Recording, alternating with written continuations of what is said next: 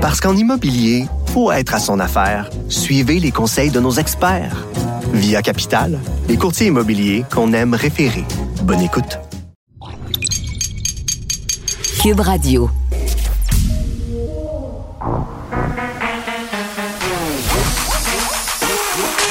Elle a une opinion sur tous les sujets. Pour elle, toutes les questions peuvent être posées. Geneviève Peterson. Cube, Radio. Salut tout le monde, bienvenue à l'émission. Début de semaine enneigé pour la plupart des régions du Québec. Euh, officiellement, l'hiver un peu partout. On attend toujours à Montréal. Moi, j'attends avec impatience pour vrai. Je suis une fille de neige et j'ai vraiment hâte de pouvoir m'adonner à la seule activité qui va être rendue légale peut-être dans deux, trois semaines. Faire des sports d'hiver, faire de la raquette, faire du ski de fond, n'importe quoi, courir dehors. Pour vrai, vite, la neige arrive. On a besoin de toi, même si parfois c'est un peu lourd, euh, surtout au niveau du stationnement puis du pelletage. Euh, Hier, c'était les 31 ans de Polytechnique. Euh, je voulais revenir là-dessus parce que vu que c'était dimanche, je me disais ça peut être un peu passé sous silence. Sur les médias sociaux, quand même, il y a eu plusieurs euh, allusions à ce drame-là. 31 ans déjà. Puis je trouve ça important de s'en souvenir, de s'en parler, de se dire il y a 14 jeunes femmes qui ont perdu la vie ce jour-là, le 6 décembre. 14 jeunes femmes abattues par un tueur misogyne que vraiment là je refuse de nommer désormais. Là euh, je vous lirai pas euh, le nom des 14 victimes mais ces victimes-là ont des noms. Euh, ces victimes-là ont des familles, des familles qui se souviennent et je trouve ça fondamental que nous aussi on se souvienne d'elles, qu'on se souvienne de ces femmes-là qui était étudiante à Polytechnique, qui avait des rêves, qui avait une vie, une vie qui leur a été enlevée à cause euh, du dérapage misogyne d'un seul homme. Et j'en profite pour dire euh, qu'au Canada, il y a une femme qui est assassinée tous les deux jours et demi. C'est quand même, à chaque fois que je redis cette statistique-là, je vais la vérifier avant. Parce qu'à chaque fois, je me dis, il me semble que ça se peut pas. Il me semble que c'est vraiment beaucoup une femme au Canada assassinée tous les deux jours et demi. Mais non, à chaque fois que je vais revérifier la statistique, elle est là, toujours là. 2,5 jours. Puis je pense pas que ça soit le fait de faire porter des bracelets électroniques qui va venir à bout de ça. Il va falloir qu'on se pose des questions sur la violence faite aux femmes, des questions profondes et qu'on fasse euh, l'éducation et qu'on s'attaque aux raisons qui font que les femmes sont encore et toujours, et particulièrement les femmes autochtones, les femmes racisées aussi, victimes euh, de violences. Bon. Euh, Justin Trudeau qui a annoncé que le Canada recevrait 249 000 doses de vaccins contre la COVID-19 dès la semaine prochaine. Wouhou! Autant bien dire 15. 249 000 doses pour des millions d'habitants. C'est quand même pas une terre en bois de bout, comme on dit. Je pense que c'est assez décevant. Justin Trudeau qui se défend un peu en disant Ah, mais écoutez, on aura accès à une multitude de sortes de vaccins. On est vraiment chanceux. Ben non, on n'est pas vraiment chanceux. Là. On a dormi au gaz comme d'habitude. Puis là, ben, on va avoir 240 000 doses seulement des doses qui vont être distribuées euh, évidemment de façon prioritaire euh, aux provinces, au prorata de la population. Donc, les premiers Canadiens pourront se faire vacciner la semaine prochaine si le vaccin est approuvé cette semaine, parce que je vous le rappelle, ce vaccin-là qui a été euh, approuvé en Grande-Bretagne déjà, un vaccin qui a été développé par Pfizer et BioNTech, ben il n'est pas encore approuvé ici. Et par ailleurs, en parlant de ce vaccin-là et de la campagne de vaccination en général, on va diffuser le point de presse de Christian Dubé à 15 heures. Point de presse très, très important parce qu'on va euh, nous dire qu'est-ce qui nous attend, nous, ici au Québec, si on distribue les vaccins aux, euh, aux provinces, prorata de leur population, comment on s'organise ici? On diffusera ça dès 14 heures dès 15 heures, pardon. Donc, autre sujet euh, qu'on abordera aujourd'hui, euh, je ne sais pas si vous avez vu circuler euh, bon nombre d'articles sur Pornhub. Ça part d'un très gros texte qui est dans le New York Times. Pornhub qui est à nouveau accusé de ne pas en faire assez pour empêcher la diffusion de pornographie juvénile sur sa plateforme. C'est un sujet quand même qui couvre depuis quelques mois. On en a parlé déjà ici à l'émission. On avait même eu un statement de Pornhub parce que Pornhub, euh, évidemment, n'accorde jamais d'entrevue. Puis je dis évidemment pas parce que c'est une évidence, parce que c'est rendu que tout le monde le sait. Peu importe qu'est-ce qui se passe, Pornhub ne, euh, Pornhub ne sort jamais de sa tanière pour s'expliquer. Et pour ceux qui ne seraient pas au courant, Pornhub, c'est une filière de MindGeek. Et devinez, c'est où ça, MindGeek? Eh bien, c'est ici, chez nous, à Montréal. Et je veux juste dire, je ne suis pas contre la pornographie pas du tout. Mais d'apprendre que c'est assez facile de trouver du contenu pornographique mettant en scène des mineurs sur la plateforme, euh, je trouve ça assez préoccupant. Donc, on aura deux experts qui vont venir nous expliquer euh, comment une telle chose est possible et est-ce que, euh, technologiquement parlant, on pourrait faire quelque chose pour empêcher ça? Parce que là, c'est en train un peu de rattraper Pornhub, des compagnies de crédit qui se dissocient de la plateforme. Là, je veux juste dire, PayPal s'est retiré des transactions sur Pornhub depuis un an. Là, c'est Visa et Mastercard qui sont en train d'emboîter le pas. Ils n'auront pas le choix d'agir à un moment donné, euh, nos petits messieurs puis nos petites madames de Pornhub, s'ils veulent conserver leur hégémonie sur l'empire euh, que constitue la pornographie. Là, ce sont des gonzillards de dollars qui sont générés par ce site-là chaque jour. Je veux dire, c'est un des sites les plus lucratifs au monde. Donc, il en sera question un peu tantôt à l'émission. Euh, parlons tout de suite des travailleuses de CPE qui se mobilisent pour demander que tous les congés du personnel qui se trouve en isolement préventif soient financés. On parle avec Stéphanie Vachon, qui est responsable du secteur des CPE à la FSSS-CSN. Bonjour, Madame Vachon. Bonjour, Madame Peterson. Bon, euh, comment ça se passe en ce moment? Si une éducatrice doit s'absenter? Puis là, je dis éducatrice parce qu'on va se le dire, la majorité, ce sont des femmes. Euh, comment ça se passe si une éducatrice doit s'absenter de son travail car, euh, je sais pas moi, est symptomatique ou pour aller se faire tester parce qu'elle a été en contact avec quelqu'un euh, qui est testé positif à la COVID-19? Mais présentement, comment ça se passe? La travailleuse doit s'absenter parce qu'elle peut pas, bien sûr, rester dans le milieu du travail là, si mm-hmm. elle présente des symptômes ou si elle a été en contact. Et euh, elle doit aller passer un test, bien entendu, mais tout ça est assez frais. C'est-à-dire qu'elle doit assumer à même son salaire. Bien sûr, là, on avait déjà quelques banques de congés euh, de prévues, mais euh, ces banques-là sont euh, vraiment en diminution. Donc, présentement, j'ai plusieurs travailleuses qui s'absentent sans solde même du travail pour aller faire, faire passer le test COVID. Puis on parle d'absence qui se situe euh, dans un intervalle. combien de jours elles sont absentes en moyenne, les éducatrices? En moyenne, c'est à peu près trois jours que la travailleuse va manquer. Le temps que les symptômes euh, commencent ou le temps qu'on aille euh, l'appel de la santé publique qui mmh. dit bon ben vous avez été en contact avec telle personne, le temps d'avoir les résultats de test. C'est une moyenne de trois jours. Puis je vous dirais là, que la majorité des travailleuses qui ont eu à s'absenter, le test était négatif au bout de la ligne mais il y a toujours cette petite zone grise-là d'insécurité qui est à leur frais, qui, qui rend la chose difficile. Oui, puis en même temps, euh, pour l'avoir euh, vécu dans, dans, mon milieu de travail, il y a des gens qui sont allés se faire tester, qui ont eu des résultats négatifs, mais qui devaient quand même rester en isolement pour une autre période pour se faire retester. Ça, ça arrive aussi. Ça arrive aussi, effectivement. Je vous dirais que la majorité des dossiers que nous avons, c'est des travailleuses qui ont pu réintégrer le travail. Hmm. Étrangement, même, euh, on a plusieurs cas là où est-ce que la santé publique a dit bon ben je ferme le groupe parce qu'il y a un enfant qui est atteint de la COVID, hmm. mais vous, travailleuses, on vous considère à risque faible, donc vous êtes relocalisé ailleurs dans le CPE, vous n'avez pas besoin de vous absenter. Parce que le port du masque puis de l'équipement de protection. exactement, avec les EPI. Euh, les travailleurs sont considérés protégés. Euh, c'est pas c'est pas une science infuse. Hein. J'en ai quelques-unes que finalement ils étaient positives, ils ont dû être retirés du milieu, d'autres qui étaient effectivement négatives. Mais mm. les ces, ces femmes-là, c'est des professionnels de la petite enfance. Elles ont le souci là, de, de, de ne pas contaminer le milieu de travail, d'aller passer un test pour avoir le carnet. Ben oui. Puis, puis, Madame Vachon, est-ce qu'il y en a beaucoup euh, des éclosions dans vos milieux de garde en ce moment?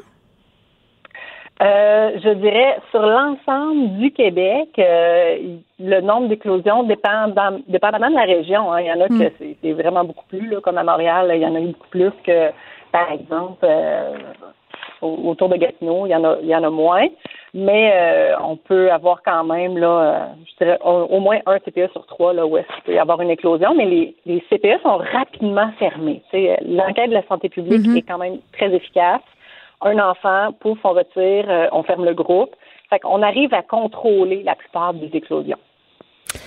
Bon, les, euh, éducatrices en, garderie ne sont pas les seules qui doivent prendre des congés à leurs propres frais. Là, tous les travailleurs autonomes, c'est le cas en ce moment.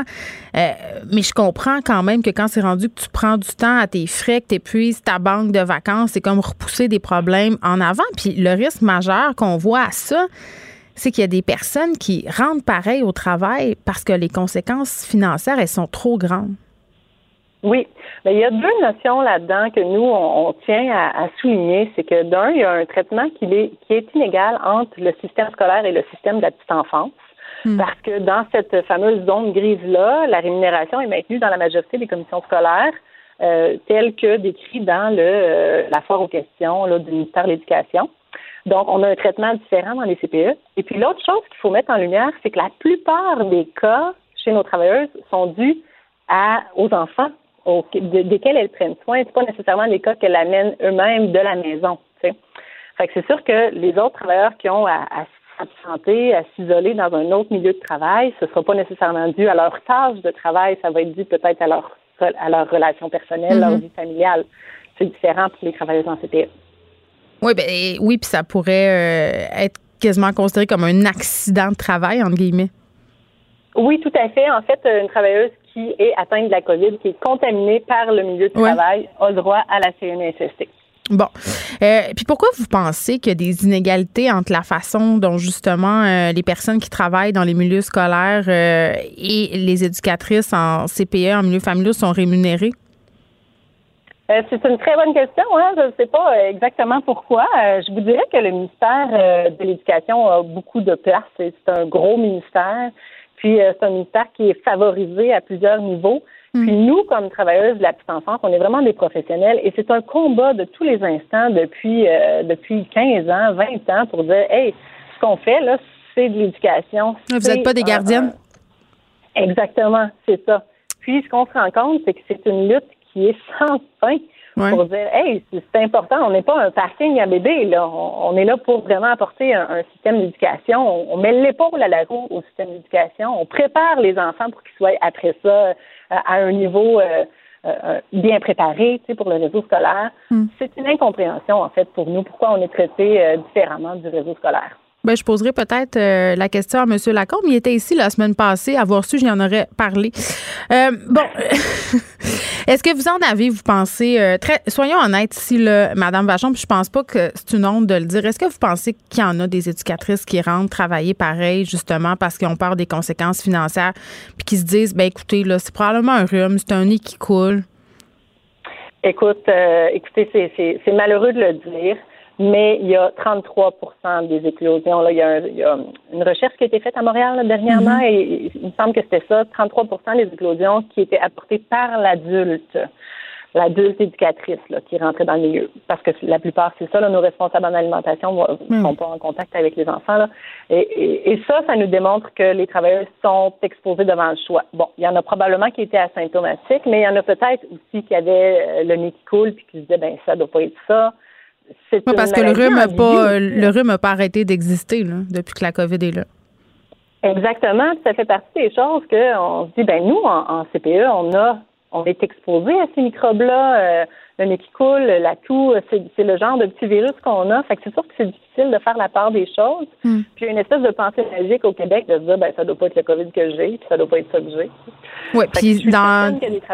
Oui, puis dans la situation dans laquelle on se trouve en ce moment, dans des familles où on a une des, un des deux conjoints qui a perdu son travail, par exemple, bien, de dire je vais rater deux, trois jours euh, à mon travail, ça peut avoir des impacts financiers quand même assez euh, conséquents. Une façon euh, d'éviter ça, euh, ben, ce serait évidemment de rémunérer les gens quand elles doivent s'absenter à cause de la COVID. Là, on, terminons en parlant du congé des fêtes. Vous êtes déçue, Madame Vachon, qu'on continue, entre guillemets, à recevoir des enfants après la date euh, à laquelle va cesser l'école?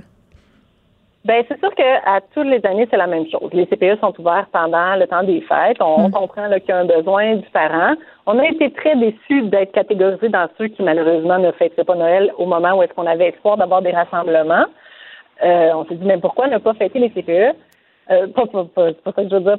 Pourquoi ne pas avoir le droit de fêter, nous, en CPE aussi? Mais là, personne n'aura le droit. Mais de toute façon, la problématique qu'on voit, c'est que est-ce que les parents vont vraiment respecter l'interdiction des rassemblements? Non, mais c'est pas juste ça. Madame Vachon, est-ce que vos éducatrices auraient bénéficié d'avoir un deux semaines de congé dans l'état dans lequel elles sont en ce moment?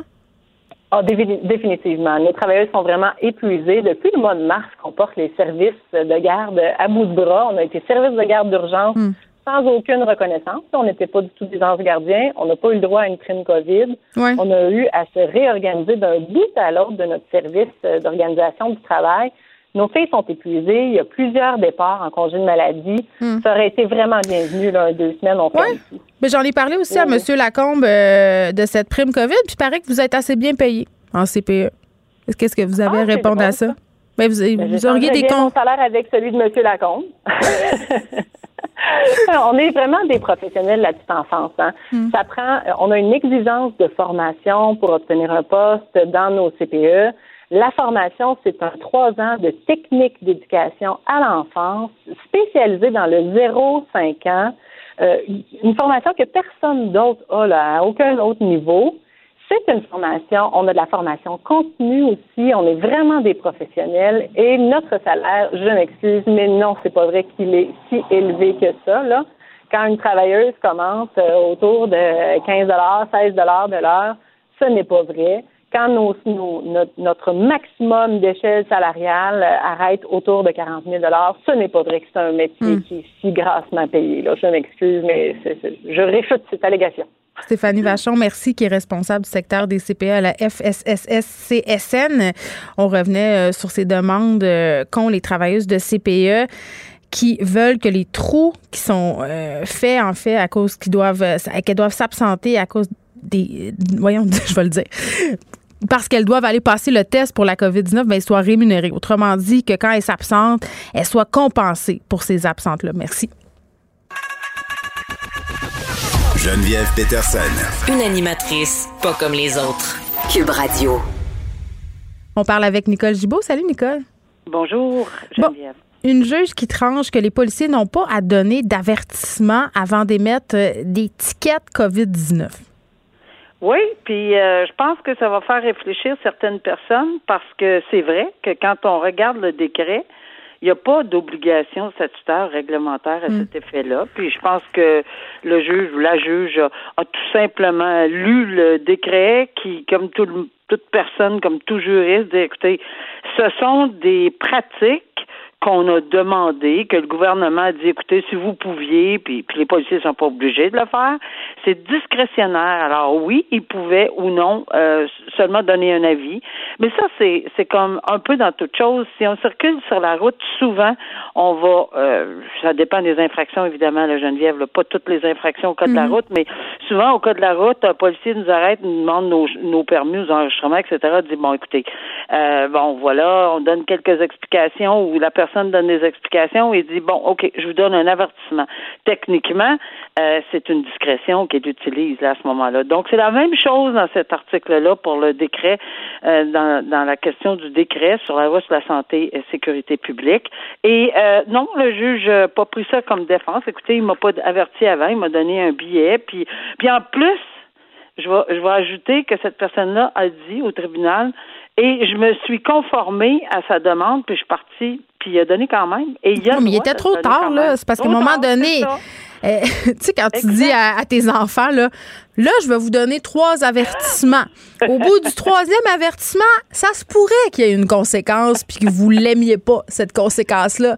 Ben, Nicole, j'ai envie de te dire qu'à chaque point de presse, depuis le début de cette pandémie, on en a des avertissements. Puis je trouvais ça, mais je trouvais ça quand même assez normal euh, qu'au niveau du gouvernement, on commence, entre guillemets, ben par dire, ben là, on va faire de la prévention. On va expliquer aux gens parce que c'était nouveau, c'était pas clair. Mais rendu au 7 décembre 2020, là, à plus de 2000 cas en fin de semaine, je pense que les avertissements, on est rendu ailleurs. c'est peut-être le temps d'aller en punition.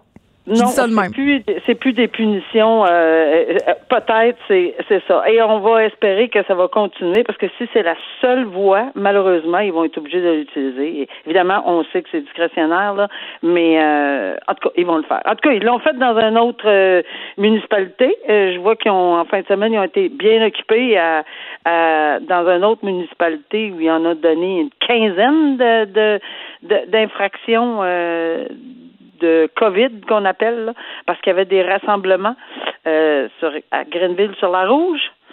Alors, euh, oui, on, a eu des cas, on discutait la semaine passée euh, d'un jeune homme au Saguenay qui a eu trois tickets en quatre jours, je pense. Là. Tu sais, avant Noël, là, ça va faire réfléchir peut-être certaines personnes. Ça tente peut-être pas de dépenser tout ton budget des fêtes à payer des contraventions parce que tu as eu la tête dure.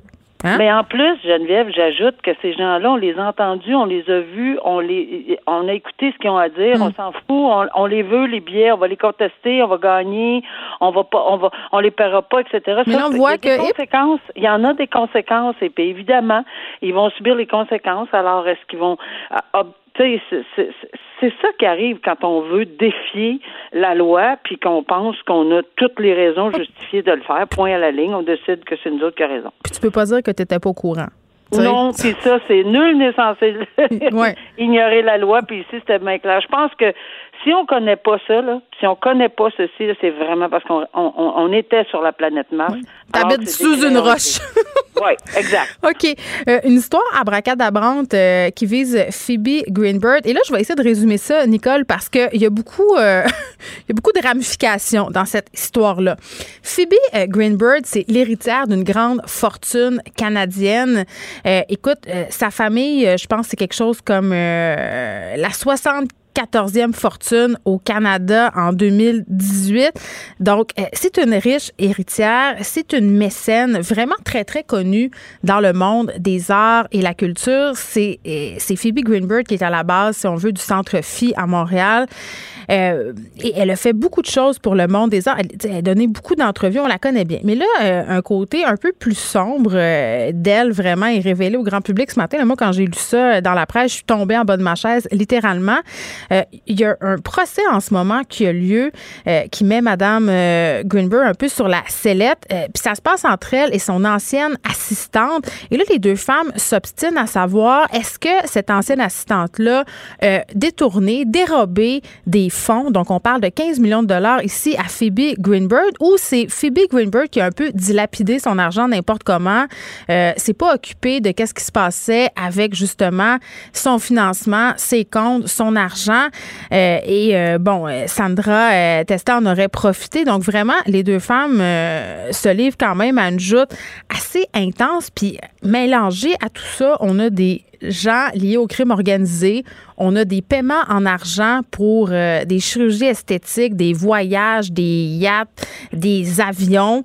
On a euh, une présidente du centre Phi, Pina Mancuso, quand même, euh, qui même se jouissait d'un salaire de 400 000 par année, plus, Nicole, plus un fonds discrétionnaire de 200 000 pour s'acheter du linge, se payer des soins de beauté, en plus d'une allocation annuelle pour sa famille, 100 000 pour acquitter les frais de scolarité de ses enfants, eh bien, Mme Mancuso aurait détourné, en parallèle de tout ça, là, 5 millions de dollars additionnels en pigeant dans les fonds de Mme Greenberg. Donc, vraiment une histoire abracadabrante. C'est difficile d'être riche, là, puis ça va trouver... C'est dur, dur, dur. Nicole, écoute, gars, on va se dire une affaire. Là. Moi, quand je suis tombée sur le salaire annuel de la présidente du Centre Phi et son, son fonds de 200 000 je me dis, mais est-ce que c'est possible de dépenser même 200 000 par année en vêtements et soins de beauté?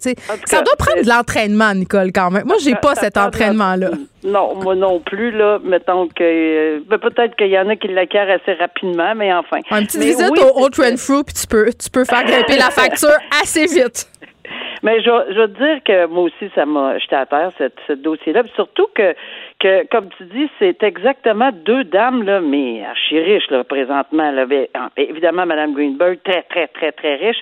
Mais euh, l'autre personne, cette dame-là, euh, semble dire non, non, c'est vraiment, c'est Mme Greenberg. Elle ne s'occupe de rien. Elle, elle, elle, elle pouvait elle faisait, en fait, malheureusement, peut-être pour elle, puis peut-être c'est ça qu'on va découvrir, elle aurait probablement fait confiance aveuglément. Est-ce que c'est le cas? À Mme Testa, Et- qui est son ancienne assistante. Puis elle, elle se défend en disant non, non, là, elle, elle me faisait Non, non. travailler 91 heures par semaine. Il Ah fallait oui, que je réponde à ses moindres caprices, euh, aux Oui. caprices aussi de la directrice, là, celle qui fait 400 000 par année. Donc, elle se présente en victime. L'autre dit qu'elle a été abusée. Donc, qui croire dans cette histoire? Ben là, c'est ça, ça va être un procès intéressant, évidemment, mais euh, à la saveur euh, richissime. On Une série télé là. à venir, Nicole. Une série Pardon? télé. Une série télé peut-être à venir. Oh que oui, je le vois. Moi aussi, je pense que ça serait un très bon. Puis comme tu dis, très bon euh, exemple là, à donner, puis pour faire un- une télésérie. Mais effectivement, on a vu cette saveur-là, puis on a des noms là, importants. là, tu l'as souligné, là, des noms qui sont en lien avec les Hells, en lien avec la mafia, qui auraient circulé et on dit bien, il y a des photos, c'est même dans les journaux. euh, qui aurait circulé dans les dans les dans les environs de cette dame là qui est poursuivie par Madame Greenberg. Et euh, ben, c'est sûr qu'on n'est pas en criminel, là, on est en civil. Alors, on prétend, Mme Greenberg prétend, elle l'a fait avec l'autre dame qui était sa qui, qui, était sa confidente et sa la personne qu'elle a poursuivie également, mais il y a eu un règlement. Son ancienne meilleure amie. Son ancienne meilleure amie. elle n'a plus beaucoup de meilleures amies là, de ici, mais enfin. Son ancienne meilleure amie, elle l'a poursuivi pour cinq quelques millions. Ils ont réglé, on ne sait pas le montant, c'est secret, etc. Mais il y a un règlement en cours. Là, c'est l'autre dame. Euh, évidemment, ça va être sa parole, l'autre parole, puis on va avoir un, ensemble de témoins. Il y a des photos, il y a des textos qu'on dépose en cours. Mais ça, c'est en, matière civile, tout ça, c'est par prépondérance de preuves. Alors, c'est le tribunal devra rendre sa décision euh, sur la base de toute la preuve qu'il va entendre. Euh, et est-ce que c'est plus probable que pas? Qu'elle euh, a fait la démonstration que cette dame-là lui a carrément subtilisé le montant euh, qu'elle avance, là, Madame Testa, mhm. qu'elle aurait subtilisé ou enlevé ou euh, sorti des fonds sans permission, parce que c'est sûr que si on y voit, ben c'est ça. Attends, je, trouve ça important ce que tu dis là, des fonds sans permission, parce qu'il y a le comportement de deux grandes banques aussi qui sera scruté à la loupe par le juge de la Cour supérieure, David Arcolé. Oui. C'est important parce que si on fait des chèques, là, je dis n'importe quoi comme chiffre, si on fait un chèque de 2-3 millions, euh, quand même qu'on est très, très riche dans la vie, est-ce que les banques ont une obligation de vérifier ou, quels étaient les... je ne sais pas, on va voir la preuve, ça va être fortement euh, suivi, ce dossier-là, justement, pas juste parce qu'il y avait des gens de, apparemment liés au monde de, de la mafia ou des Hells, mais aussi parce que c'est des montants euh, astronomique. Sandra Testa, qui est allée en voyage justement en Europe avec deux hommes liés au crime organisé, qui auraient des liens avec le crime organisé. On parle aussi euh, d'échanges d'argent. 2,7 millions de dollars, Nicole, découvert dans un sac de sport. Oui, oui, ça, c'est juste, on ouvre la petite valise, ça, c'est même pas dans télé, c'est euh, réalité, là, c'est, on voit ça dans la fiction, là, on ouvre les valises, les, les petits sacs de hockey, là. Prends un gros sac. gros, ah, ça pas, ouais. euh, et, et, et 2,7 millions, puis on dit qu'il y aurait eu un malaise quand on aurait ouvert le sac, euh, peut-être. Je sais pas. Hein? peut-être qu'un malaise d'où ça d'où ça vient c'est tu sais je veux dire on voit euh, une coupe de 100 pièces euh, dans une liasse puis on dit oh mais là on parle de 2,7 millions et évidemment il y avait des comptes de dépenses 100 000 qui, qui flyaient puis si on me permet l'expression, rapidement. On avait des budgets de, incroyables. Mais, encore une fois, est-ce que c'était consenti? Est-ce que c'était un aveuglement volontaire de Mme Greenberg? Est-ce qu'elle avait donné carte blanche? qu'est-ce qu'elle avait dit aux banques, comment euh, elle administrait ou voyait l'administration de son argent? C'est beau avoir des millions et des millions et des millions, mais euh, mais là, pour pas se préoccuper de qu'est-ce qui se passe avec 15 millions de dollars, faut être lousse un peu, Nicole. C'est ce que j'ai envie de te dire. On va suivre ça, euh, l'issue de ce procès, à savoir qu'est-ce qui s'est passé avec cet argent qui est en fait l'argent de Phoebe Greenberg et qui aurait été administré un peu tout croche, c'est ce que je comprends. Nicole, on se reparle demain. Merci. Parce qu'en immobilier, faut être à son affaire. Suivez les conseils de nos experts. Via Capital, les courtiers immobiliers qu'on aime référer. Bonne écoute. Geneviève Peterson. Une animatrice pas comme les autres.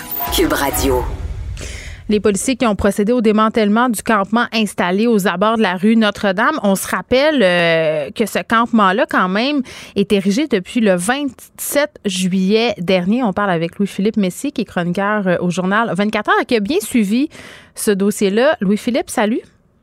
Bonjour Geneviève.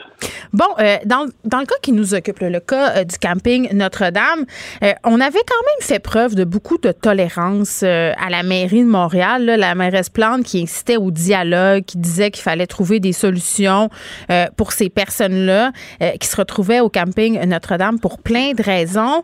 Mais là, bon, il y a eu un incendie en fin de semaine. C'est ce qui a précipité la demande de démantèlement. les pompiers se sont rendus sur place je pense que le feu euh, avait pris naissance euh, dans une tente. Euh, moi, Louis-Philippe, j'étais sur cette impression que c'était assez bien organisé au camping Notre-Dame. Il n'y avait pas de prenage de drogue visible. On en a parlé par ailleurs une fois ensemble. Il n'y avait pas de niaisage. On, se voulait, ça se voulait une place paisible. Et là, tu étais sur place ce matin. j'étais là ce matin. J'étais là aussi hier. J'étais là avant-hier. Ça te donne une idée. J'ai été là trois fois en trois jours. Mais raconte-nous un peu qu'est-ce que tu qu'est-ce que tu as vu? Ce qu'il faut comprendre, c'est l'intensité de, de l'incendie qui a eu lieu il y a deux jours. C'est pas juste une tente qui a brûlé. La tente en question était pleine de matériel euh, acrylique très inflammable. Euh, Souvent des cadeaux que les gens portaient, des couvertures et tout. Et le, couple qui vivait là stockait, stockait, stockait des choses. Et quand le feu a pris, ça a donné une espèce de gigantesque bûcher de plastique. Et même à quoi 5 à 10 mètres de distance, les tentes environnantes étaient brûlées. Ça donne une idée de la chaleur qui s'est dégagée de ça. Et heureusement, personne n'est mort. Mais ça a donné la frousse euh, à beaucoup de gens, d'autant plus que moi, ce qu'on m'a dit, c'est et ça, je ne l'ai pas vu de mes yeux, là, mm-hmm. il y a déjà eu trois autres incendies, beaucoup plus mineurs, là, euh, au cours du mois. Il y a eu quelques cas de surdose. Et ce qu'il faut comprendre, c'est que les campeurs avec qui moi j'ai traité comme journaliste, souvent à qui je parlais, mm-hmm. c'était les plus organisés. Ils étaient tellement bien organisés que dès, je me souviens, dès le mois de, dès le mois d'août, ils étaient en train de penser à l'automne et l'hiver, comment ils allaient passer à travers. Et euh, eux, ils étaient prêts. Ils auraient très bien pu passer l'hiver-là. Euh, oui, parce qu'il y avait des chauffages d'appoint qui avaient été amenés, euh, puis quand même, ça aussi, ça contribuait au risque d'incendie, non? Certains avaient du chauffage d'appoint, mais ceux, dont je te parle n'avaient même pas de chauffage d'appoint. C'est seulement des tentes très bien isolées. Le lit était surélevé. Euh, et jusqu'à maintenant, même lorsqu'il faisait moins 8, ils n'avaient aucun problème, même que leur sac de, couchage était de trop. Me disait-il. Et aussi, ce qu'il faut comprendre, toi et moi, on habite dans des, appartements chauffés. Mais il y a des gens là-bas à qui je parlais et que j'énervais un peu parce qu'eux me disaient ça va être mon, mon huitième hiver dehors. Donc, pour moi, c'est la routine. C'est la première fois que j'ai un petit village, que je vais avoir des voisins, euh, des toilettes chimiques à côté, l'eau courante, une popote. Donc, pour eux, c'était une situation de, de c'est très relatif, là, mais c'était une amélioration par rapport à ce qu'ils avaient connu les années passées. Ben oui, puis en même temps, euh, pour passer régulièrement en face du camping Notre-Dame, euh, bon, je disais tantôt euh, que ça avait commencé aux alentours du 27 juillet. Il y avait de plus en plus de tentes. Puis quand tu parles d'un petit village, c'était vraiment ça. Là. Donc, c'est sûr que ça apportait plein de points positifs. Là, toi, tu as parlé à des gens. Le camping, en ce moment, va être démantelé. Là, ça, c'est en en point douté. C'est quoi, le, c'est quoi le feeling qui se dégage de tout ça? Qu'est-ce qu'ils t'ont dit? Ils vont aller où, ces personnes-là? C'est quoi le plan? Le plan, euh, c'est d'être, ils vont être logés dès aujourd'hui à l'ancien YMCA de Schlaga. Là où tu as passé du euh, temps, toi, tu as passé la nuit, là, on s'était parlé. Là. Oui, j'étais allé dans un refuge à l'Arena et depuis ce temps-là, les choses ont beaucoup changé. Ils ont aussi obtenu l'édifice d'à côté, qui était le YMCA en bonne et due forme. Ouais. Et ils ont rajouté des lits là-bas. Et ça, je ne l'ai toujours pas vu, mais il y a de la place pour accueillir tous ceux qui se feront déloger aujourd'hui, me dit-on. Et déjà, les premiers arrivants sont là-bas. C'est ce qu'on me dit. Mais qu'est-ce qui euh, arrive avec. Pardon, qu'est-ce qui arrive avec toute leur Bataclan? Eh bien, euh, chacun, euh, c'est toujours ce qu'on m'a dit. Parce que regarde, quand je suis arrivé ce matin, il est arrivé ce qui est de plus détestable pour un journaliste, là, c'est quelle barrière qu'on ne puisse pas passer. Alors là, il y avait un gigantesque périmètre de sécurité. genre deux rues avant d'arriver au campement, déjà c'était bloqué avec des voitures de police. J'essayais de passer par les ruelles. C'était bloqué je connaissais certaines clôtures par lesquelles je pouvais passer. Ils mm. les avaient euh, comme enchaînées. Ils avaient bouclé un périmètre et c'est difficile de voir au loin comment ça se passait. Mais ce qu'on m'a expliqué, c'est que chacun avait droit à deux sacs pour aller au refuge. Le reste de leurs affaires sont censées être numérotées, donc identifiées. Et une fois que les résidents du campement sont partis, là, la ville et je ne sais pas trop qui est censé procéder à, un rangement des affaires de chacun dans des espaces clos afin que tout le monde puisse récupérer ses choses euh, au mois de mars. OK, mais les gens qui ont des animaux, qui ont des chiens, les autres, ils peuvent pas y aller au refuge du YMC. Les animaux, en tout cas, jusqu'aux dernières nouvelles, n'étaient pas acceptés dans les refuges. Très bonne question, j'avoue. Et moi, dans les résidents du camp que je connais, j'en connais pas qu'il y avait des animaux. Il y en a peut-être, là.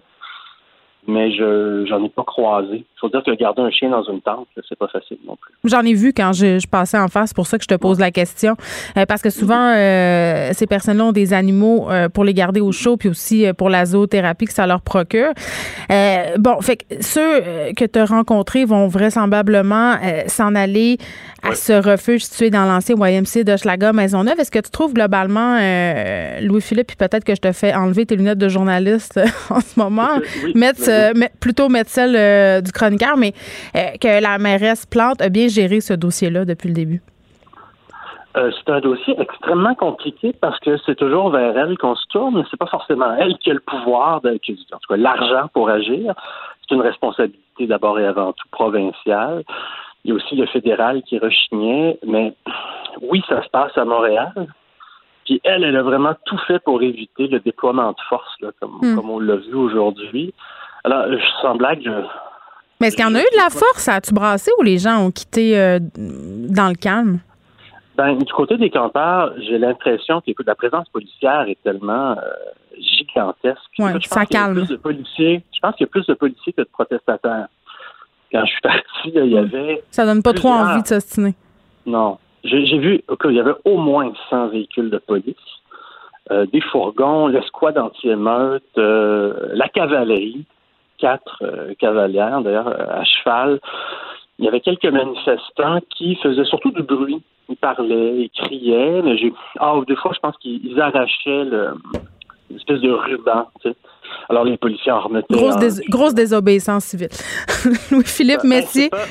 Oui. Ben, merci beaucoup euh, de nous avoir euh, parlé de ce qui se passait euh, depuis quelques jours au camping Notre-Dame. Je rappelle que les policiers ont procédé au démantèlement de ce campement de fortune qui était installé aux abords de la rue Notre-Dame depuis le 27 juillet dernier.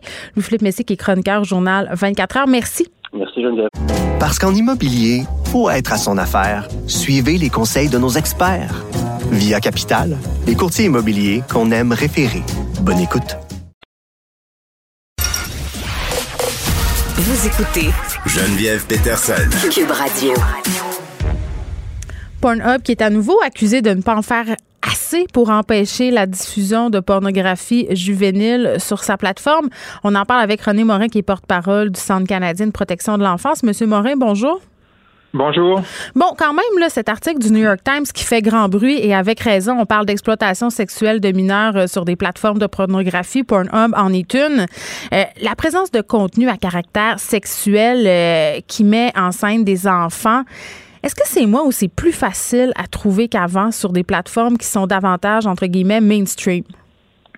Ben écoutez, c'est qu'on est en présence ici de plateformes et c'est pas seulement Pornhub, il y en a des tas d'autres dans le même genre là, euh, où euh, dans le fond il y a plusieurs euh, centaines de milliers, voire des milliards de vidéos qui s'accumulent au fil du temps, ce qui permet, lorsqu'on sait très bien ce que l'on cherche, d'arriver quand même assez facilement au résultat voulu. C'est la quantité qui permet d'arriver exactement à ce qu'on cherche. Là. maintenant, je pense qu'une partie du problème qui nous occupe c'est le fait que euh, sur un site comme Pornhub, vous avez non seulement du contenu qui est produit par l'entreprise elle-même, et là, on imagine aisément que l'entreprise en question a probablement pris euh, toutes les mesures voulues pour s'assurer que les adultes, les acteurs euh, qui sont embauchés pour produire ces vidéos-là, on a vérifié leur âge, on a vérifié leur consentement, c'est correct, c'est réglo, pas de problème.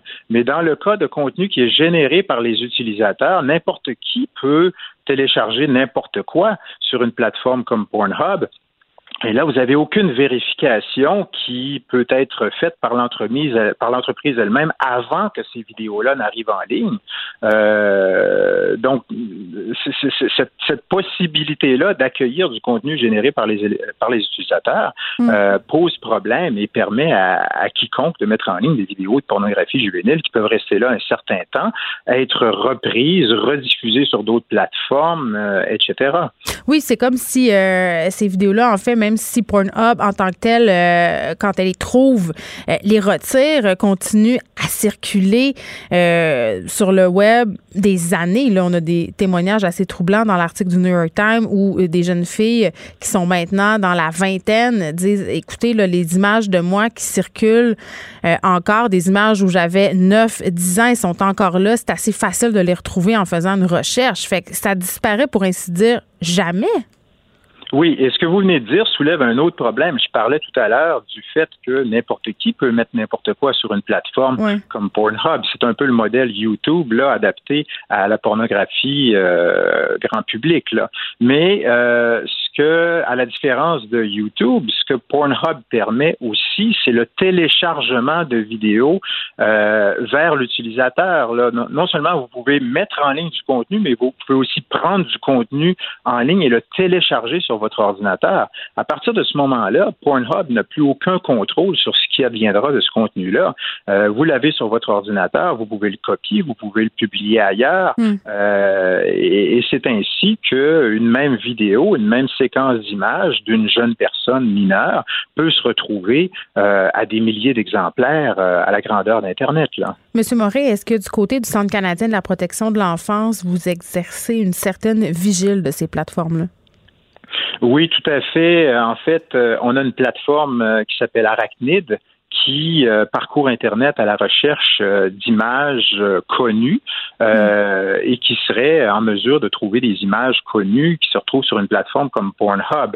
Cela dit, on travaille aussi avec des survivants, des survivantes d'abus pédosexuels avec prise d'images qui vont souvent passer par nous pour intervenir auprès de ces entreprises-là pour faire retirer des images d'eux-mêmes ou d'elles-mêmes parce qu'elles ont été incapables de le faire euh, les victimes par elles-mêmes. Hmm. Euh, souvent, lorsque les victimes s'adressent directement à l'entreprise pour faire retirer des images, euh, souvent elles n'auront pas de réponse ou parfois on va leur répondre, mais on va remettre en question le fait qu'elles étaient âgées ou non de moins de 18 ans au moment où les images ont été prises. Vous savez, lorsque vous regardez une image d'une jeune fille, par exemple, de 14, 15, 16 ou 17 ans, c'est très difficile de pouvoir confirmer hors de tout doute que la personne sur l'image a effectivement moins de 18 ans. C'est hmm. un problème non seulement pour des entreprises comme Pornhub, mais c'est un problème aussi pour euh, tous les acteurs du euh, du domaine et même nous à cybered.ca qui faisons ce genre de, de vigie-là. Euh, donc, ouais, pas évident. Une solution au problème ici, ce serait peut-être de, d'avoir un mécanisme de vérification d'âge euh, qui euh, permette euh, de faire en sorte que mm. euh, on ait l'assurance que toutes les personnes qui figurent sur une vidéo sont effectivement âgées de plus de 18 ans et ont consenti à la diffusion de leurs images. Et ça, ben, ça peut difficilement se faire quand vous permettez à n'importe qui de mettre du contenu sur votre plateforme. Oui, puis euh, bon, vous dites que vous traitez avec des victimes d'actes pédosexuels. Dans l'article du New York Times, là, des jeunes femmes témoignent, les conséquences pour elles ont été absolument désastreuses. on parle de tentatives de suicide ici euh, de personnes qui n'ont jamais réussi à se scolariser euh, pour plein de raisons. Mm-hmm. Euh, on a des témoignages de jeunes filles qui ont échangé des vidéos, des photos d'elles à des garçons avec lesquels elles avaient des relations amoureuses. Ces vidéos se sont ensuite retrouvées sur le site. C'est un peu utopique de penser qu'on va, va mettre fin, entre guillemets, au sexting entre les adolescents. Donc, comment on peut s'assurer que nos adolescentes, nos adolescents se retrouvent pas dans ce type de situation-là? Ben, vous l'avez dit, c'est pas une problématique, euh, c'est pas c'est pas un problème qui est facile à régler. On est en présence ici d'un groupe d'âge, euh, les, les, 14-17 hmm. ans là.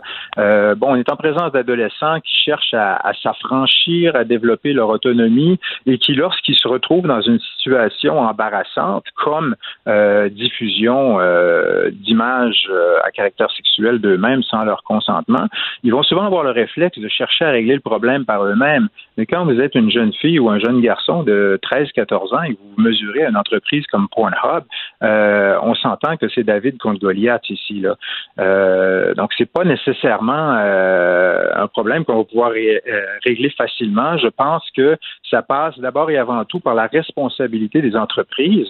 vous savez, dans l'article du New York Times auquel vous avez fait allusion, mm on donne par exemple euh, deux cas concrets euh, d'une jeune fille de 14 ans et une autre de 15 ans dont les images se sont retrouvées sur Pornhub euh, sans leur consentement. Les individus en cause dans les abus qui ont été commis contre ces jeunes filles-là ont été arrêtés. Mais Pornhub euh, n'a pas été mis à l'amende, euh, n'a pas été sanctionné. Ben c'est ça. Ils sont toujours en, ils sont toujours en train de se, trouver des raisons, de dire qu'ils font leur possible, mais en fait, ce qu'ils pourraient faire, ben ils ne le feront pas. Euh, René Morin, merci, porte-parole du Centre canadien de protection de l'enfance. Parlons de qu'est-ce qu'elles pourraient faire ces plateformes-là qui sont un peu toujours en train de se dédouaner en mettant des mécanismes qui est assez facile de contourner. Merci. On en parle avec Catalina Briciano, qui est spécialiste des transformations numériques, professeur invité à l'école des médias de l'UCAM. Madame Wissenio, bonjour. Bonjour.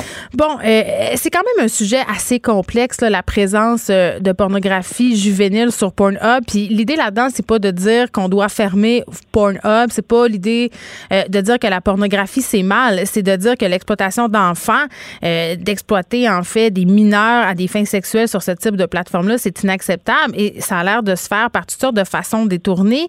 ma première question, c'est est-ce que c'est possible de modérer autant de contenu là, Monsieur Morin nous le dit, ça fonctionne à l'aide d'upload, download. Pornhub, si moi je télécharge une vidéo, la plateforme a quand même un certain temps, met un certain temps avant de se rendre compte que la vidéo euh, est pas correcte. Après ça, je peux le télécharger. C'est quand même complexe.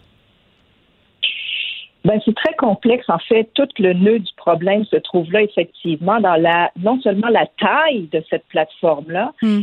Euh, qui est visité quand même, qui est la dixième site en hein, Pornhub le plus visité au monde, euh, près de 3,5 milliards de vues par mois selon euh, le journaliste Nicolas Christophe mm. du New York Times. Mais effectivement, c'est 7 millions de uploads de vidéos quasiment par année. Donc, c'est ça le problème, c'est la nature de cette plateforme qui est une plateforme de contenu généré par les utilisateurs. Dans le fond, hein, c'est un YouTube de la pornographie. Alors, Là, ce qui arrive, c'est que effectivement, non seulement c'est extrêmement complexe de modérer autant de contenu, des centaines de milliers d'heures de contenu qui sont uploadés par les utilisateurs, mais en plus, ce que je comprends, c'est que MindGeek, donc l'entreprise qui gère euh, euh, Pornhub, n'a aucun mécanisme pour vérifier l'âge ni l'identité des personnes euh, qui uploadent ce contenu-là, qui le mettent à disposition. Donc, pas plus qu'ils ont le mécanisme pour vérifier l'âge des personnes qui apparaissent dans les contenus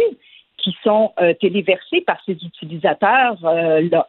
Donc, ça, c'est un gros problème, cette incapacité, en fait, à contrôler et d'authentifier à la fois les utilisateurs qui mettent du contenu et ceux qui apparaissent à l'écran. Et puis, tu sais, euh, Catalina, j'ai envie de dire, euh, la possibilité d'arrêter, euh, justement, le download ou de contrôler mieux le download, ça impacte directement la capacité de monétisation de ces plateformes-là. Ça s'appuie là-dessus, le partage de contenu gratuit.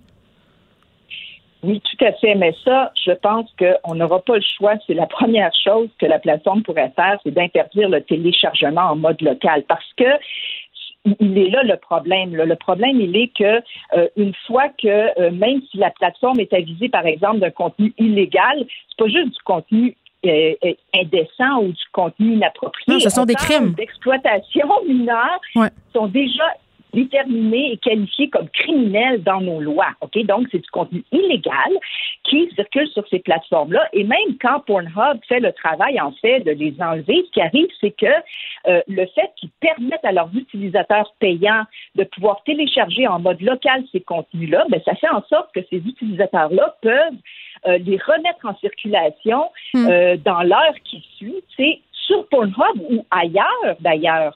Et c'est là que ça devient incontrôlable. Donc, ça, c'est la première chose. Il faut, euh, euh, tu sais, dans le fond, comment je vous dirais ça, Geneviève, là, on n'est pas pour donner les clés à la maison, euh, tu sais, de la maison aux voleurs, là, en facilitant la récupération de ces contenus-là par n'importe qui, qui aura ensuite la possibilité de les faire circuler. C'est ça qu'on fait. C'est ça qu'on fait en ce moment. Puis c'est difficile de. Ah c'est difficile de responsabiliser ces compagnies-là parce qu'ils sont toujours en train de se défiler en disant écoutez, on a des algorithmes, on a des équipes de modération, mais force est d'admettre que ça ne semble pas tellement efficace. Ben, c'est que c'est pas suffisant, en fait. Donc, il faut d'autres mesures. Euh, je pense aussi qu'on peut euh, établir une vérification de l'âge et de l'identité des utilisateurs qui sont autorisés à uploader du contenu, pas permettre à n'importe qui de téléverser n'importe quoi. Et ces mécanismes de vérification, Geneviève, ils existent, ils deviennent de plus en plus sophistiqués. Les entreprises de commerce électronique, les banques, les laboratoires médicaux les utilisent. Ça se peut mieux authentifier et tracer des gens qui contribuent à des réseaux de contenu générés par les utilisateurs. Et oui, bien entendu qu'il y a beaucoup de gens qui vont plaider pour l'anonymat, mais je pense que quand vient le temps de faire circuler des contenus qui sont sexuellement explicites, ben clairement, il y a trop de risques et il faut mieux encadrer ça. Mais ça prend des humains, ça prend des humains pour encadrer ça, beaucoup d'humains. Ben, c'est-à-dire, il y a beaucoup d'humains qui doivent être mis à disposition, évidemment, pour modérer. Ça prend aussi euh, une révision, évidemment, euh, de notre appareil législatif et réglementaire. Dans beaucoup trop de cas, en ce moment, la loi, euh, autant au Canada qu'aux États-Unis, en fait, exonère ces types de plateformes-là de toute responsabilité pour des contenus qui sont mis en circulation par des tierces parties. Donc là, ça aussi, c'est le nœud du problème, ce qui fait que même lorsque nos policiers font un excellent travail d'être capables de tracer euh, ces types de contenus illégaux sur ces plateformes-là, ben, très souvent, ils n'ont pas les outils réglementaires ou législatifs pour pouvoir agir. Euh, je pense aussi qu'on pourrait considérer euh, mettre en place euh, des, des, éléments, des mesures beaucoup plus dissuasives, euh, des peines que le législateur, moi je suis pas avocate, là, jugera comme adéquates, mais mm. je pense que tous les joueurs qui sont dans la chaîne de circulation de contenu d'exploitation sexuelle d'enfants d'âge mineur devraient être tenus responsables. Je pense à ceux évidemment qui produisent ces contenus-là, aux utilisateurs qui participent activement à leur circulation, aux dirigeants d'entreprises comme Pornhub ou imputabilité. tenus personnellement responsables. Mhm. Mais j'irais même jusqu'à dire même les services de carte de crédit qui autorisent les transactions parce que on s'entend ici, là, on ne parle pas de contenu qui limite la liberté d'expression, là. On parle d'actes qui sont déjà considérés, donc, comme on disait tantôt, comme criminels par nos lois. Donc, euh, puis c'est pas seulement l'exploitation sexuelle des mineurs, mais la diffusion, par exemple, d'actes sexuels de personnes qui n'ont pas consenti à la diffusion de ces contenus-là, ça fait partie de ça aussi. Mais essentiellement, euh, je pense aussi que euh, on doit faire preuve socialement. Vous savez quoi, Geneviève? Je suis tentée aussi d'interpeller en fait les utilisateurs euh, et les clients de ces entreprises-là. Euh, je pense qu'il y a beaucoup, beaucoup, beaucoup de ces utilisateurs-là, d'entreprises comme YouPorn, RedTub, Pornhub, name it, là, qui, euh, comment dirais-je, ne savent pas que ces contenus-là sont sur la plateforme, ne les cherchent pas et ne veulent surtout pas les voir. Oui, sauf que là, avec tout, tout, le battage médiatique autour de cette histoire-là, ça devient de plus en plus euh, difficile à ignorer, puis le pouvoir est entre nos mains, au sens, au sens propre comme au sens figuré. Mais ça, c'est important de se le rappeler. De la même façon qu'on boycotte des entreprises de vêtements qui exploitent le travail des enfants au Bangladesh, là, mm. pourquoi, comme client, comme cliente de ces entreprises-là, on ne pourrait pas justement leur exiger euh, un meilleur contrôle donc mm. des contenus euh, qui sont illégaux sur ces plateformes-là? Mais pour arriver là, Geneviève, il faut qu'on dé déstigmatise la pornographie. Il faut qu'on la rende plus socialement acceptable aussi, plus positive, plus inclusive. Puis là-dessus, on a un énorme travail d'éducation sexuelle à faire. Catalina Briceno, merci, qui est spécialiste des transformations numériques, prof euh, aussi invité à l'UQAM. Euh, puis Madame Brisseno, ce qu'elle dit, c'est vrai. Pour s'attaquer à ce problème-là, il faut déstigmatiser la pornographie. Et je parlais euh, à un moment donné avec Anne-Marie Lozic, ici à ce micro. Et on parlait de la pornographie féministe. Et elle m'avait dit quelque chose que j'avais trouvé euh, vraiment très, très pertinent. Et je pense que ça s'appliquerait aussi ici.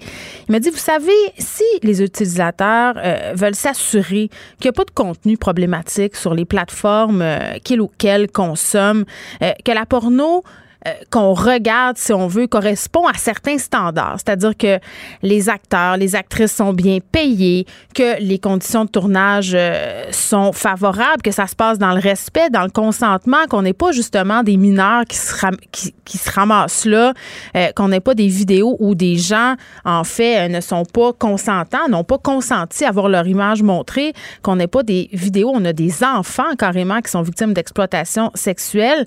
Si on veut éviter tout ça, le meilleur moyen, c'est de payer pour sa pornographie. Mais le problème, c'est qu'on nous a habitués à la gratuité. On nous a habitué à avoir justement le plaisir au bout des doigts en cinq minutes. Ça coûte rien. Tu t'en vas sur ces sites de streaming-là, tu regardes ce qui fait ton affaire. Basta, t'oublies ça, tu t'en vas. Mais il va falloir l'attaquer le problème là où ça fait mal, l'argent. Et vraiment, les initiatives qu'on voit en ce moment euh, de grandes compagnies de cartes de crédit qui finalement n'ont plus le choix là, parce que ça fait des mois, ça fait des années que ça se parle des contenus problématiques qui sont sur ces plateformes-là. Ça fait des années aussi que les gens qui sont dans l'industrie de la pornographie le crient, le hurlent. Ces plateformes-là ont fait du mal aux conditions de travail des acteurs, des actrices qui œuvrent dans le domaine de la porno parce que, évidemment, ces sites de streaming-là, c'est gratuit. Euh, des compagnies s'en servent pour faire leur promo, mais il y a plein de téléchargements illégaux. Il y a plein de matériel qui se retrouve là, qui viole les droits d'auteur. Et là, en plus, on a des vidéos avec des enfants, des viols, des filles qui ont des sacs de plastique sur la tête.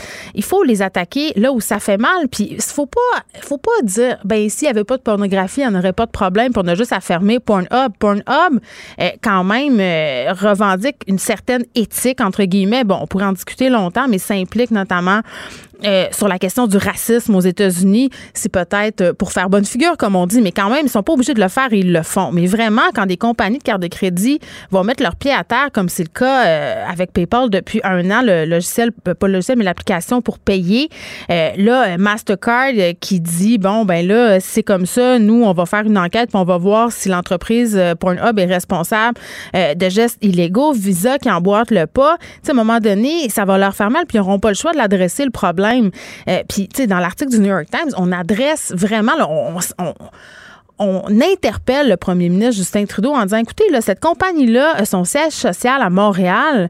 À un moment donné, mettez vos culottes et faites de quoi aller voir qu'est-ce qui se passe. Euh, puis là, je vous parle pas euh, des, des allégations de fraude, entre guillemets, fiscale. Hein, le Pornhub qui a des bureaux dans MindGeek plutôt qu'il y a des bureaux dans plusieurs paradis fiscaux du monde. En tout cas, tout ça, là, tout ça, un beau ménage euh, s'imposerait parce qu'à un moment donné, à force d'être éclaboussé comme ça par des scandales, je veux dire, on parle de crimes contre des enfants, on parle de de pornographie juvénile, euh, c'est clair que ça va avoir des impacts euh, sur leur image et ils n'auront pas le choix d'agir. C'est dommage à dire, mais c'est ça. Puis en même temps, on est rendu là, on est rendu à se dire, ben écoutez, si vous n'êtes pas capable de faire le ménage sur vos plateformes, ben nous, on n'ira plus sur vos plateformes.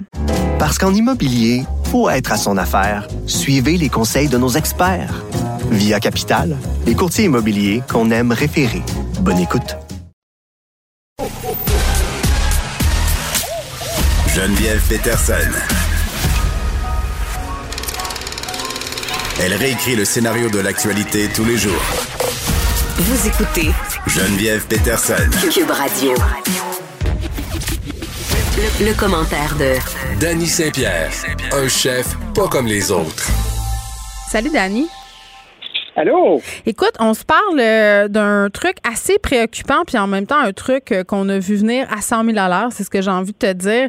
Euh, Saint-Sauveur mhm. qui fait face à une espèce d'exode montréalais, c'est-à-dire des gens qui habitent en zone rouge, pas que des Montréalais, j'imagine, mais quand même, vu qu'on est proche, force est d'admettre qu'il doit y avoir des Montréalais en grand nombre dans cette histoire-là, qui convergent vers les restaurants, les commerces, les rues de Saint-Sauveur, parce que chez nous, ben, on n'a pas le droit, on est en zone rouge, tout est fermé. Écoute, c'est presque bucolique. C'est la dernière zone orange au Québec. Euh, j'ai des amis, moi, qui opèrent des restaurants dans ce coin-là. Puis, euh, ben, c'est assez spécial. Tu sais, tu as du monde qui arrive de partout. Les restaurants sont pleins, bouquets d'avance, des semaines d'avance. Même que les résidents, maintenant, ne sortent qu'en semaine. Pour la plupart, pour pas être pognés avec du monde qui arrive d'ailleurs, qui leur font franchement très peur. Fait que tu fais comme, bon, on attend quoi, là? On attend quoi pour euh, défaire ça? Bien, on attend quoi pour mettre tout le Québec en zone rouge? En même temps, ça serait ben pas gentil pour les commerçants de Saint-Sauveur, je comprends, mais là, le maire qui dit, écoutez, euh, parce que moi, je l'ai entendu plusieurs fois dans les médias, le maire de Saint-Sauveur, de mhm. dire s'il vous plaît, venez pas. Même qu'à l'automne, on avait un peu ri, toi et moi, parce qu'il avait dit les couleurs, c'est fini, puis c'était pas vrai. tu sais, parce que les gens, les gens s'en allaient dans les Laurentides faire des trips de plein air, voir les couleurs, puis le maire était comme, hey, pour vrai, les couleurs, c'est fini, venez pas. Donc, on l'entend quand même depuis le début de cette crise-là dire aux Montréalais puis aux gens des différentes couronnes euh, de rester chez eux. Là, ils demandent des barrages de la police. Tu sais, pour vrai, qu'est-ce que ça va prendre pour faire comprendre aux gens euh, que c'est dangereux d'y aller, euh, tu sais, pour contaminer cette région-là? Tu sais, on a une économie là-bas encore qui vit, ne serait-ce que pour ça. Puis deuxièmement, tu veux pas t'en aller contaminer d'autres personnes là-bas puis qui deviennent eux aussi en zone rouge. Tu sais, on est-tu capable de sortir de notre moi-je à un moment donné? je pense que tu peux te passer de ta côtelette de veau. Là. Ça, ça peut aller. ou ton pizza Getty, ou je sais pas, le, brie fondant. Qu'est-ce qu'il y a dans ce coin-là, anyway? Il y a plein de bonnes choses. Il y a les mêmes choses que dans notre secteur, sauf que c'est un peu plus beau des fois. Euh, puis justement, il y a des couleurs ou pas. Mais c'est ça, c'est attirant. Les, individus, euh, les individus décidés, ils vont faire à leur tête. Puis jamais ils vont se dire ah moi je vais contaminer quelqu'un ah c'est moi ben qui là ah c'est moi qui va tuer la grand-mère de cette personne-là que je connais pas. Moi je trouve ça injuste que malgré le fait que certains euh, commerçants puissent en profiter, ça leur tente pas que ça ferme, le reste du Québec est en fucking zone rouge. Il n'y a personne qui fait rien. On parle de faire un shutdown complet. Les cas augmentent à vue d'œil. Puis après mm. ça, ben, nos amis euh, de la zone rouge, avec leur petit bonheur, prennent leur auto, euh, leur sport utilitaire de luxe, puis décident d'aller à Saint-Sauveur manger des côtelettes de veau. Ils mettent leur masque. Maison, ils mettent leur masque. Ils mettent leur masque. Pas dangereux, ils mettent leur masque. Ben oui, c'est pas grave, c'est pas dangereux. Fait OK, qu'est-ce qui se passe? Est-ce qu'on réouvre partout? Est-ce qu'on ferme partout? C'est quand tu laisses le choix aux gens, là, ils vont le prendre le choix. il y a des commerçants qui sont contents. des comportements. Danny, ben le, maire, le, maire, il dit non, venez pas, mais il y a un commerçant euh, cité dans l'article du Devoir euh, qui nous parle de ce qui se passe à Saint-Sauveur la fin de semaine, qui dit ben moi, les gens de l'extérieur, ils portent leur masque, fait que je suis content qu'ils viennent encourager nos commerces. C'est drôle quand j'ai été visiter, moi, certains, euh, certains trucs là-bas, parce que je pensais peut-être faire un projet à un moment donné. Hey, le monde pas de masque, ça se serre la main, ça se dit bonjour, c'est souvent de se donner des becs. Tu dis comme Christy, y a-t-il un décalage culturel? Qu'est-ce qui s'est passé? Y a-t-il comme une bulle qui protège les gens? Tu qu'est-ce qui s'est passé? L'information ne se rend pas chez vous à Saint-Sauveur ou dans les Laurentides? OK. à un moment donné, là, moi, je suis tanné d'être en zone rouge, je suis tanné que les cas augmentent, j'ai peur. J'ai peur. Ah, pour vrai, là, t'es rendu que t'as peur? La vie d'avant. Ben, j'ai peur de ne pas retrouver la vie d'avant. Danny, Danny, Justin, Justin le dit, on va avoir 249 000 vaccins là, tantôt. On est correct. Ah, oui, mais il, va avoir toute une belle épuration. Tu sais, c'est le fun, c'est comme le début d'un renouveau. Dans le fond, tu sais, la terre brûlée, là, tu recommences. Ah, tiens, on va refaire des nouveaux commerces. On va, on va réparer les, euh, les blessures euh, d'un sombre temps. Tu mm je trouve pas qu'on envoie un exemple qui est pertinent. Puis après ça, ben, tu regardes euh, l'aéroport à cette heure. Ah, là, ça marche. là, c'est ouvert. Pas de problème. On y va. Restaurant ouvert. Les gens, il faut qu'ils mangent. faut qu'ils mangent les gens. Écoute, ils ont voyagé. Mais c'est vrai. Ben oui, c'est vrai, mais pourquoi on leur fait pas comme dans une bonne ligne avec de la nourriture euh, de, trucs aériens? Moi, quand je débarque, moi, quand je reviens, là, d'Annie. Il y a un masque, il n'y a personne qui a de masque, il n'y a personne qui est là, il n'y a même pas de place, ils sont là, ils sont quasiment en train de se licher à la Voyons donc. C'est quoi ça? Moi, quand je reviens de Punta Cana, là, quand je reviens de Punta Cana, là, je veux mon corps cuit Saint-Hubert. Hein? Non, je veux mon corps cuit Saint-Hubert avec ma salade traditionnelle, extra sauce. Parce qu'en plus, à l'aéroport, il y a une machine à sauce à volonté, Dani. Tu comprends-tu? ça me prend ça quand je reviens de Punta pour me reconnecter avec mes origines québécoises. Je trouve ça terrible parce que ça doit être vraiment difficile de gouverner. Puis il doit y avoir plein d'espèces de petits creux comme ça qui font comme ah ben là, non, ça c'est pas comme si, ou ah, on peut pas euh, procéder. je trouve que ça cultive un certain cynisme. Euh, les restaurateurs commencent à sortir de plus en plus de lettres ouvertes. Euh, il y a des trucs dans le bon appétit qui sortent, dont un grand chef qui s'appelle Edward Lee, qui parle du fait que la main-d'œuvre qui travaille en restauration, c'est une main-d'œuvre qui s'est trouvée une niche parce qu'elle fonctionnait pas bien dans le reste de la société. Elle fonctionnait pas bien dans l'ensemble à, rentrer dans un moule, à puncher leur carte, à faire du 9 à 5, à rester dans une petite case. Tu sais, c'est des gens qui euh, ont besoin de, bouger différemment, puis de faire les choses différemment. Puis on est en train, en, quelque sorte, de les retourner dans le monde, euh, le monde régulier, là, dans la vraie vie, comme nous, on se plaît à dire dans le milieu. tu fais comme, bon, OK, qu'est-ce qu'on va faire? Il y a plein de gens qui vont devoir se recentrer. C'est pas chouette. C'est pas encourageant. Pourquoi, pourquoi on n'arrête pas tout? Mais là, Danny, qu'est-ce qui se passe? Là, on est lundi. Il faut qu'on se rende jusqu'à Noël ensemble. Il faut être optimiste un peu. Là, là euh, on nous parle peut-être euh, de faire un espèce d'effort collectif. OK? J'essaie de nous encourager. Là. Tantôt, je vais en reparler euh, par ailleurs avec Julie Marco, LCN, des experts qui sortent et qui disent mais peut-être que ça serait une bonne idée de profiter du temps de pause de Noël. Les enfants vont être à la ben maison, on va relaxer. Fermons donc deux semaines attendons de voir qu'est-ce qui se passe. Moi, moi j'attendrais ça jusqu'à quatre semaines. je coupe ma, je coupe ma chronique de tantôt. Euh, parce que, euh, non, mais ça nous laisserait, non, mais ça viendrait vraiment faire une jambette à la flambée des cas qu'on connaît en ce moment. Puis, ne serait-ce qu'au niveau de la restauration, ces mois-ci de l'année, on s'entend. Là, je comprends que Noël, c'est vraiment une période face, mais rendu là, un peu plus, un peu moins. Mais les semaines d'après, c'est vraiment relax. les commerces sont prêts à faire face à la baisse de clientèle pendant cette période-là. Donc, ça serait quasiment un mal pour un bien moi, je pense que dans l'ensemble de la société, on doit prendre un pas de recul. La restauration, c'est un, c'est un exemple concret de quand on nous enlève notre travail. Mais si tu arrêtes tout, puis tout le monde passe sa job, on est tous sur le même pied d'égalité, tu comprends? Moi, je pense que de, de, prendre un pas de recul, les gens comprennent pas que les cas qui augmentent, ça peut être des membres de leur famille, ça peut être eux. Euh, c'est pas. Mais ça, c'est la prochaine étape. Ça, c'est la prochaine étape. Ben Moi, je le dis depuis le début, là, euh, c'est plate à dire, mais à un moment donné, quand on va voir des, des vraies vedettes qu'on aime, là, mourir de la COVID, des gens qu'on connaît, et là, on va, là, là, et là, là, là, ça va être grave. Là, on va avoir envie de faire des efforts. Comme quand on nous montrait des pubs chocs dans les années 90 sur l'alcool au volant, euh, avec des vraies victimes, des vraies photos d'accidents on a besoin de voir les crapauds. Que c'est que tu veux que je te dise? C'est épouvantable, mais c'est ça. On a besoin de voir les crapauds. Ben oui. On, est dans le, monde des licornes qui pètent des confettis. Il y a beaucoup de gens qui n'ont pas été touchés par ça encore, puis qui ne peuvent pas se justifier. Il y a des messages contradictoires un peu partout. Tu sais, moi, je suis pas trop docile dans la vie, on va s'entendre. Non, mais là, je pense qu'on est rendu. Euh, j'aime pas, ça, puis là, j'écoute en sac à papier. Moi, je veux retrouver ma famille, je veux être capable de voir mon monde, je veux les prendre dans mes bras. Puis quand je vois ça, des niaiseries d'aéroport comme ça, ou des zones oranges louches euh, de Saint-Sauveur avec du monde qui s'en sac, ah. ça me décourage. Retiens-toi retiens-toi de manger ta côtelette de porc, retiens-toi, tu te feras un sandwich rendu chez vous. Bon, Danny, on a tout réglé ça, nous autres. À demain.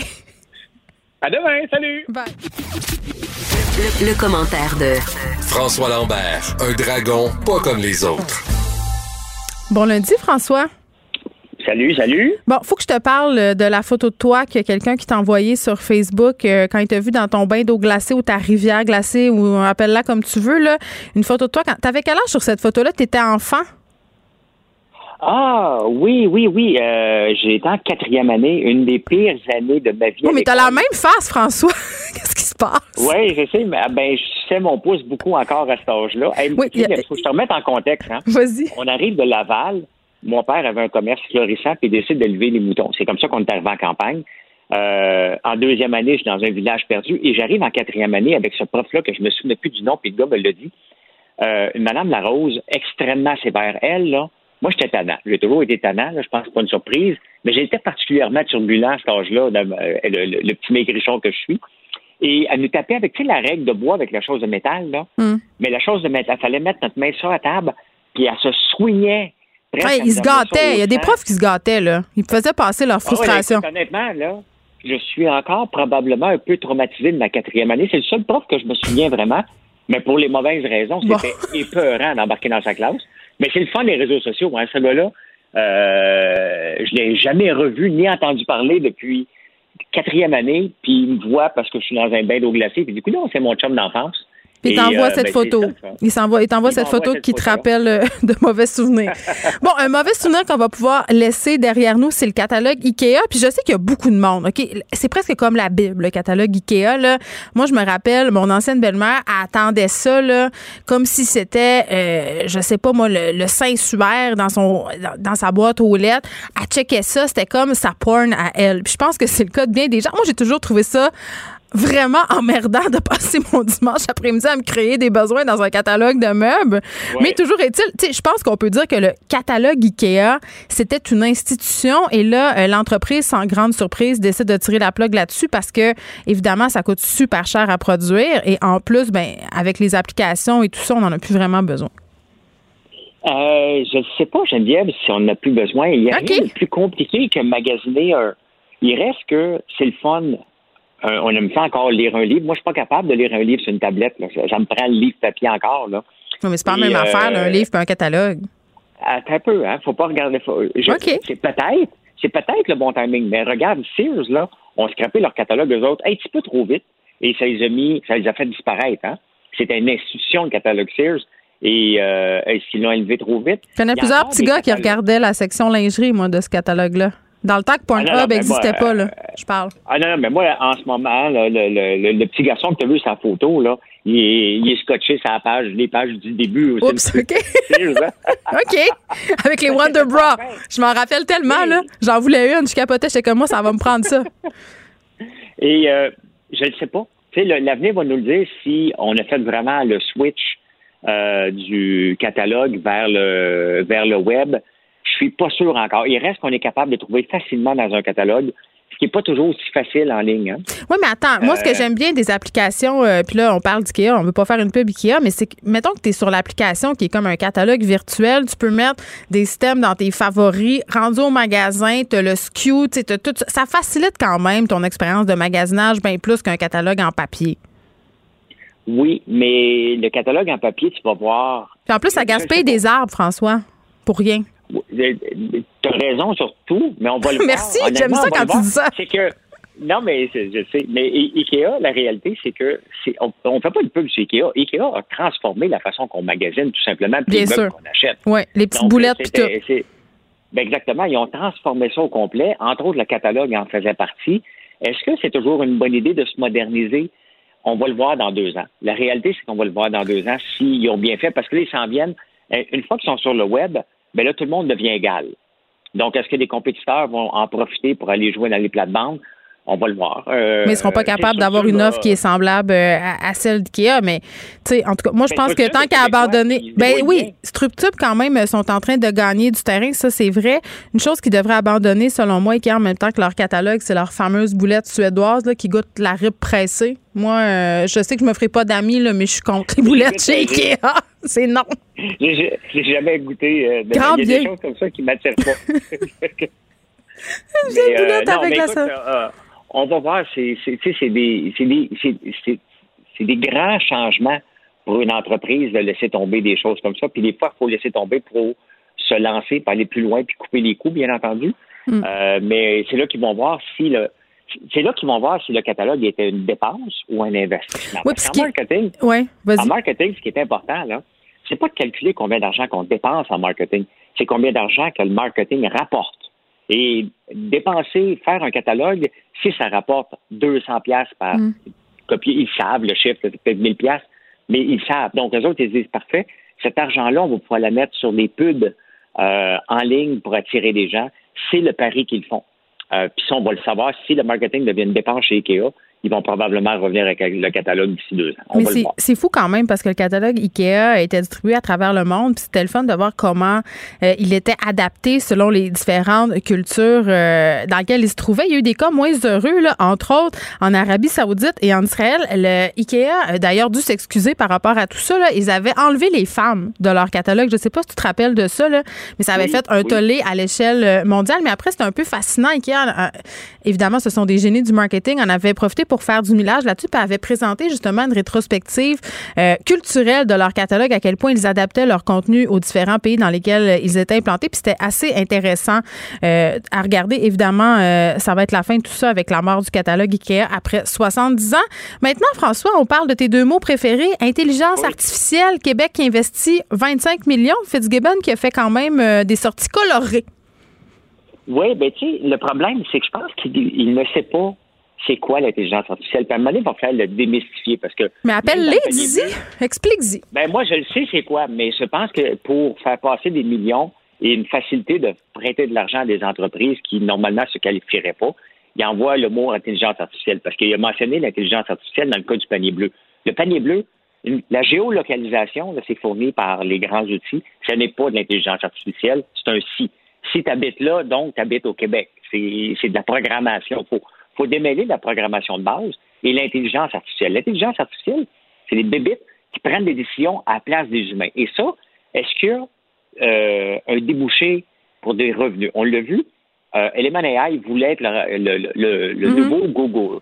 Ça n'a pas marché. On n'a pas perdu d'argent, mais moi, je, me souviens, parce que j'étais impliqué là-dedans, la même folie qu'on voit dans l'intelligence artificielle, moi, je l'ai vécu parce que je me suis lancé là-dedans, dans la reconnaissance de la parole au tournant de l'an 2000, parce qu'il y avait Nuance qui était ici, qui était venu chercher des crises d'impôts, compagnie. Speechworks, le CUS Dialogue, qui était québécois, qui faisait de la reconnaissance de la parole.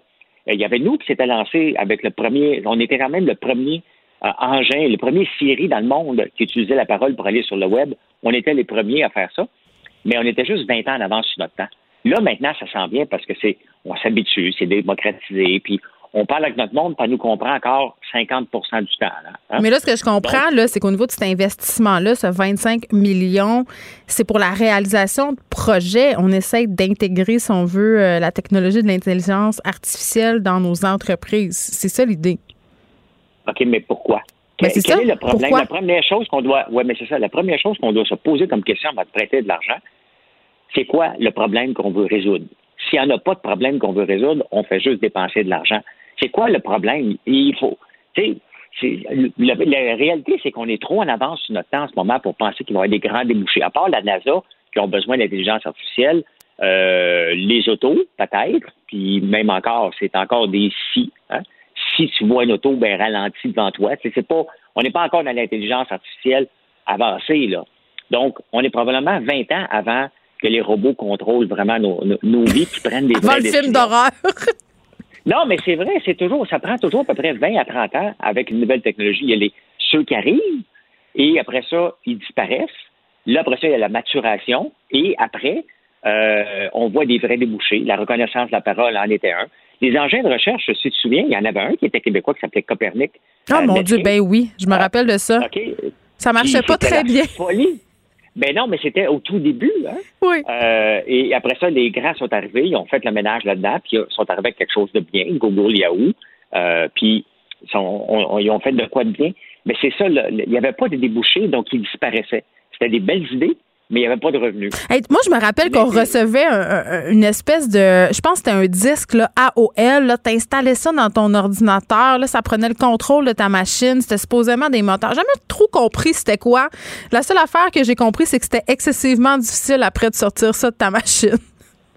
Oui, oui, mais tu sais, euh, on n'est plus dans les mêmes années parce que c'était compliqué dans ce temps-là. Ouais. Mais tu sais, on le voit que l'adoption de nouvelles technologies prend 10, 15, 20 ans. Il y a des early adopters et c'est correct. Mais ça ne devrait pas être le gouvernement, c'est ça que tu dis. Mais non.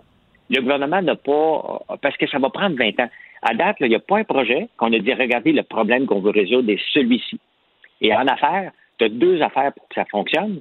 Soit que tu résous un problème, soit que tu euh, ouvres une opportunité quand il n'y a pas de problème. Euh, donc, tu n'as pas obligé toujours de résoudre un problème. Tu vois une opportunité dans un marché qui existe, tu t'en vas euh, la combler parce que ton compétiteur ou ton nouveau compétiteur le fait pas. Mais pourtant, c'est pas comme si on avait tant d'argent que ça à dépenser. Là. Pourquoi on fait des investissements comme ça si, dans le fond, on n'en a pas besoin? Parce qu'il comprend pas. Il ne comprend pas c'est quoi l'intelligence artificielle. il n'y a personne autour de lui qui explique. C'est parce que j'ai de la misère à concevoir que c'est vraiment ça l'explication, on dirait. Bien, Geneviève, qu'est-ce que tu veux de plus? Il n'y a, pas, il a pas de débouché pour l'intelligence artificielle en ce moment on met l'intelligence artificielle dans un buzzword. Si j'étais encore en programmation, là, j'ai une compagnie, moi, si j'étais encore programmeur de ma compagnie, you bet que pour les recherches et développement, je mettrais l'intelligence artificielle, le buzzword dedans, puis je les aurais. Ça fait partie de la game. On le fait. Hein? Euh, je, le faisais quand, quand tu écris des, des, crédits de recherche et développement, tu fais vraiment de la recherche. On a fait de la recherche. Quand j'ai fait l'analyse de la reconnaissance de la parole dans le centre d'appel, hmm. c'était de la recherche pure qu'on faisait. C'était compliqué, mais c'était pas de l'intelligence artificielle. C'était des si et on les si. If and live. Donc, euh, la réalité, c'est que je pense qu'il n'y a personne dans le gouvernement qui comprend. On s'excite le poil des jambes. Merci. Parce qu'en immobilier, pour être à son affaire, suivez les conseils de nos experts. Via Capital, les courtiers immobiliers qu'on aime référer. Bonne écoute. Les autres. Geneviève Peterson, la déesse de l'information. Vous écoutez Geneviève Peterson, Cube Radio. Cube Radio. Cube Radio. En direct à LCN. 14h30, c'est le moment d'aller retrouver notre collègue euh, dans nos studios de Cube Radio. Salut Geneviève. Bonjour Julie. Alors, il y a cette lettre ouverte qu'on a pu lire ce matin. Il y a 80 spécialistes, soit en économie, dans le domaine de la santé, qui suggèrent au gouvernement Legault de profiter du deux semaines du congé des fêtes pour remettre le Québec sur pause. Crois-tu que c'est une bonne idée? Bien, euh, honnêtement, je pense que c'est une excellente idée. Pour vrai, là, parce qu'en fin de semaine, on a battu des records. Puis là, je suis pas en train de te parler de records Mhm. d'écoutage de TV sur le divan ou de faisage de biscuits. Là. Ces records-là, on les a Mhm. tous et toutes déjà battus. Je pense qu'on s'entend là-dessus. Samedi, on avait 2000 cas. Puis c'est clair qu'on nous a spécifié par la suite qu'il y avait des cas là-dedans qui avaient été comptabilisés après coup. Donc, c'était pas un vrai 2000 cas, entre guillemets. Mais moi, je sais pas Mhm. pour toi, là, ça a quand même frappé mon imaginaire. Je me suis dit, oh, 2000 cas, vraiment, c'est quand même beaucoup. On est resté Mais 1100. c'est surtout qu'on fait beaucoup d'efforts, Geneviève. Je veux dire, à peu près tout le Québec est en rouge. Normalement, il n'y a pas de rassemblement. On porte notre masque, on se lave les mains, on garde nos distances. Euh, comment ça se fait que ça, ça fait juste monter? Bien, on fait beaucoup d'efforts, mais force est d'admettre qu'on pourrait en faire plus. c'est ça la conclusion. En fin Ouais. de semaine, j'ai fait euh, ce qu'on appelle en bon québécois des commissions. Hein? Je suis allée euh, dans des petites boutiques pour adopter euh, un chaudron et une friteuse parce que je voulais pas commander sur Amazon. Je voulais encourager le commerce local. Je pense que c'est important. Mhm. Je me suis rendue dans une petite épicerie. Euh, là, les nouvelles mesures là, qui ont été mises en place pour le commerce depuis vendredi, j'ai vraiment pu les expérimenter. On avait le nombre de clients à porte. Tout ça, c'était bien organisé, mais en dedans, c'était le bordel le plus total. Il y avait des gens, il y avait sûrement trop de gens. Les gens à l'épicerie avaient un peu perdu le contrôle. Là, je parle des travailleurs, puis je veux pas mettre ça sur leur faute du tout. Euh, les gens faisaient leur commission de Noël. Euh, au magasin euh, de fournitures culinaires, c'était pas la même chose. C'était très bien contrôlé.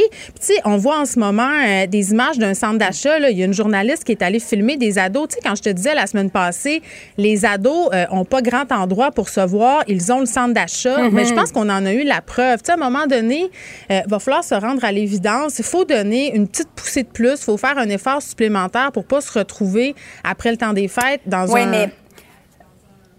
Mais j'allais dire, Geneviève, on fait quoi après les, deux semaines de pause? Ben, moi, je pense qu'il faudra aller jusqu'à quatre semaines. Puis je sais que ça va avoir l'air très, très intense, mais en même temps, aussi bien donner une bonne jambette à la pandémie. Là. Avec deux semaines, ça sera un petit coup d'intibia. Moi, je pense qu'on aurait besoin de très bonnes jambettes. Puis de toute façon, plusieurs experts le disent, euh, c'est sûr que la période de Noël, c'est une période faste. On peut faire nos magasinages en ligne, ça, il n'y en a pas de problème. Puis après, ce sont des semaines qui sont quand même pas très occupées pour les commerçants. Les commerçants sont prêts à faire face, si on veut, à cette baisse de revenus-là euh, des deux premières semaines de janvier. Ça aurait peut-être moins d'impact à être obligé de refermer plus tard, puis peut-être plus longtemps parce qu'on aurait d'autres cas. Parce qu'il faut pas, c'est refermer les écoles. Pour vrai, là, c'est ça qu'il faut éviter à tout prix. Si on s'en va là, euh, plusieurs acteurs du milieu de l'éducation sont très inquiets par rapport au retard qu'ont déjà pris plusieurs enfants. D'ailleurs, on a déjà commencé à discuter de comment on pourrait organiser la rentrée 2021 parce que faut regarder la réalité en face. Nos enfants, ils sont en retard, puis c'est difficile à rattraper. Tous dans ton coude. Oui, c'est ça. J'ai une sinusite en ce moment, alors c'est pour ça que c'est un peu difficile avec ma voix. Mais Geneviève, tu penses pas que la moitié des Québécois vont tomber en dépression si on remet le Québec sur pause? Les effets, parfois, sont plus dommageables à être confiné qu'à se déconfiner? Je pense qu'on va avoir plus de problèmes de santé mentale si on est obligé de se reconfiner plus longtemps parce qu'on aura une montée des cas. Là, je pense qu'en ce moment, là, le rôle de nos dirigeants, puis je parle tant au municipal qu'au provincial, c'est de nous donner des alternatives. Aller jouer dehors, faire du patin. Il faut essayer de s'égayer un peu. Là. On profite du temps où, pendant le temps des fêtes, on n'a pas le choix. On est chez nous avec les enfants. C'est fermé de toute façon. Donc, c'est un bon moment peut-être pour le faire, pour donner une petite poule en bon québécois. Puis essayons de traverser ça ensemble pour se dire qu'au bout de tout ça, mais ça sera probablement plus lumineux que si on continue à faire ce qu'on fait puis que les cas continuent à grimper. J'essaie de voir ça de façon positive puis se dire que si on le fait, ben on aura des effets euh, qui sont beaucoup plus euh, tangibles et positifs que si ça continue comme ça. Merci beaucoup, Geneviève. Bon après-midi à toi. Bye bye. Parce qu'en immobilier, pour être à son affaire, suivez les conseils de nos experts. Via Capital, les courtiers immobiliers qu'on aime référer. Bonne écoute. Joignez-vous à la discussion. Appelez ou textez le 187 Cube Radio 1877 827 2346. Hello. Il est grand temps d'avoir une conversation nationale sur le vieillissement de la population, selon le gériatre et ex-ministre de la Santé, Régent Hébert. Docteur Hébert est avec nous. Bonjour, docteur Hébert.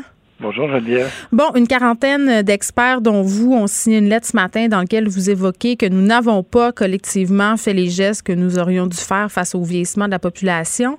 Euh, maintenant que c'est dit, puis je pense que ça fait longtemps qu'on le répète, euh, qu'est-ce qu'il faut faire collectivement? Ben, il faut euh, se mettre à un chantier, je pense, collectivement, un chantier qui pourrait avoir plusieurs volets.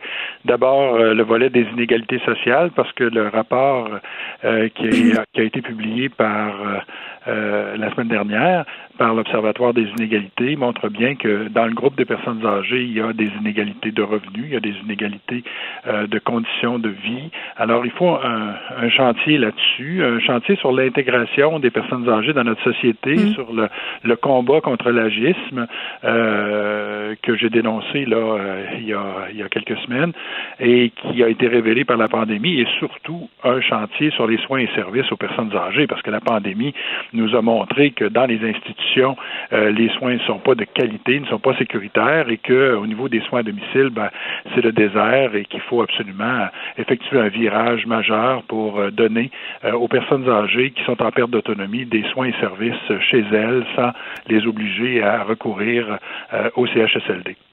Oui, c'est plate parce que en ce moment, docteur Hébert, j'ai l'impression qu'on est dans une espèce de triste momentum là, à cause de la pandémie. Justement, euh, ça a accéléré peut-être la façon euh, dont on a voulu justement discuter du sort de nos aînés. Puis je trouvais ça intéressant que vous parliez d'âgisme parce qu'à travers tout ça, tu sais, à travers le fait qu'on ait vu, si on veut, les manquements de notre système par rapport euh, aux personnes dans les CHSLD, dans les RPA et même aux personnes âgées qui habitent à leur domicile, là, même, à travers tout ça, il y a certaines personnes âgées qui ont senti qu'elles étaient carrément mises à part et, et voire même infantilisées.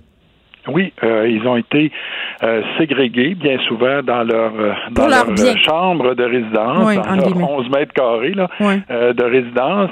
Mais pire, on, on, a considéré au cours de cette pandémie-là la vie des personnes aînées un peu moins importante, moins importante que la vie des personnes plus jeunes euh, dans notre société, ce qui euh, est vraiment une, une situation qui qui illustre un agisme euh, qui est euh, qui était qui était latent puis qui est maintenant révélé au grand jour. Moi, j'ai réagi beaucoup lorsque j'ai vu euh, un titre de la presse où on disait le tiers des des personnes seraient décédées de toute façon, alors que le rapport auquel cet article-là faisait référence montrait que plus des deux tiers des décès pendant la COVID chez les personnes âgées ne seraient pas survenus. Et, et donc, vous voyez que la façon dont on traite la nouvelle est un reflet euh, de notre société et on voyait sur des réseaux sociaux bien des personnes dire ah ben oui ben c'est des vieux hein, ils seraient morts de toute façon. leur vie finie. Ils ont déjà contribué. Leur vie finie, ils ont déjà contribué. Ce ne sont plus des citoyens actifs. Tout ça, on l'a lu, on l'a entendu. Ah, écoutez, c'est et c'est ça qui est euh, qui est un révélateur d'un agisme. Imaginez oui. qu'on parle euh, des, des, des, autochtones avec cette euh, avec cette ce ton-là, qu'on parle des, des minorités d'orientation sexuelle, qu'on parle des, des noirs, qu'on parle des, des femmes. On, les les gens sortiraient dans la rue, mais parce qu'on parle des vieux, il y a pas de mouvement Old Life Matters, il n'y a pas de, il n'y a pas de, de euh, de gens qui, euh, qui s'insurgent contre ça. Et ça, c'est un, un, agisme latent. Il faut le dénoncer. Il faut que notre société soit capable de prendre des mesures pour réaffirmer qu'une vie humaine, c'est une vie humaine. Puis si c'est une personne plus âgée, c'est une vie humaine qui a autant d'importance que les autres. Si c'est une personne handicapée, c'est une vie humaine qui a autant d'importance que les autres. Et on ne peut pas faire en sorte que euh, on puisse euh, on puisse voir des personnes âgées, des personnes handicapées mourir sans que on, on euh, et qu'on puisse modifier euh, les soins et services pour faire en sorte qu'elles euh, soient sécuritaires, ces soins et services-là, et que les personnes âgées puissent vivre dans la dignité en dépit d'une perte d'autonomie. Puis en même temps, euh, j'ai eu à l'émission une dame âgée, euh, elle avait plus de 75 ans, qui est venue me dire que justement par rapport à, à cet infantilisme là, dont je faisais, euh, auquel je faisais référence un peu plus tôt, qui disait moi j'aurais aimé ça pouvoir les prendre moi-même mes décisions, moi de me faire dire reste chez vous, de me faire dire que j'avais pas le droit de sortir, que j'avais pas le droit de voir ma famille, comme si j'avais pas entre guillemets le libre arbitre, l'intelligence suffisante, suffisante pardon pour évaluer mon risque et euh, accepter ou pas les conséquences de ma prise de risque. J'ai trouvé ça triste d'entendre ça. Elle n'était pas la seule à porter ce discours-là, cette dame-là. Oui, ben je pense qu'il y a des mesures qui devaient être euh, prise pour éviter la, la, la, propagation du virus, mais de là à, à, confiner euh, les personnes âgées dans, dans leur chambre, euh, de là à, leur interdire d'aller de sortir à l'extérieur, prendre des marches, par exemple, parce qu'on a vu ça pendant la première vague de la pandémie. Je pense que là, on a on a exagéré, on a infantilisé les personnes âgées, on, mm. on les a on, on, les a mis dans une espèce d'ostracisme là qui est inacceptable acceptable dans une société qui, euh, dans une dizaine d'années sera une des sociétés les plus vieilles au monde, celle du Québec, euh, parce qu'on va rattraper le Japon et euh, un certain nombre de pays qui ont euh, également une proportion importante de personnes âgées. Et, ce qu'on voit là, dans ces sociétés-là, mm. le Japon est un bel exemple, c'est que c'est pas une catastrophe le vieillissement de la population. Il y a pas l'économie s'est pas effondrée au Japon. On n'a pas arrêté de donner des, des, soins et services aux, aux, personnes âgées, même que les soins domicile sont beaucoup mieux développés que chez nous et que euh, le système de santé euh, public et universel qu'on voit au Japon a continué à être soutenable financièrement. Là. Mm. Alors, il n'y a pas de catastrophe pour une société vieillissante, mais il faut assumer ce vieillissement-là et faire en sorte que les personnes âgées sont bien intégrées, qu'ils ne sont pas victimes euh, d'agisme et, qu'on leur apporte les soins et services dont elles ont besoin lorsqu'il euh, y a une perte d'autonomie. C'est comme si on ne voulait pas voir ce moment-là de nos vies parce que ça nous ramène à notre mortalité. Je pense que c'est pour ça qu'on a de la misère à l'avoir, cette discussion-là collective, docteur Hébert mais c'est parce qu'on a eu une société jeune euh, qui euh, fait partie d'un ensemble nord-américain où la, la, jeunesse et la productivité sont mis de l'avant et on n'a pas réalisé qu'à cause du, du baby boom mm-hmm. euh, des années 45 à 65, ben on se retrouve avec une société qui va vieillir extrêmement rapidement et c'est mm. ça la caractéristique au Québec,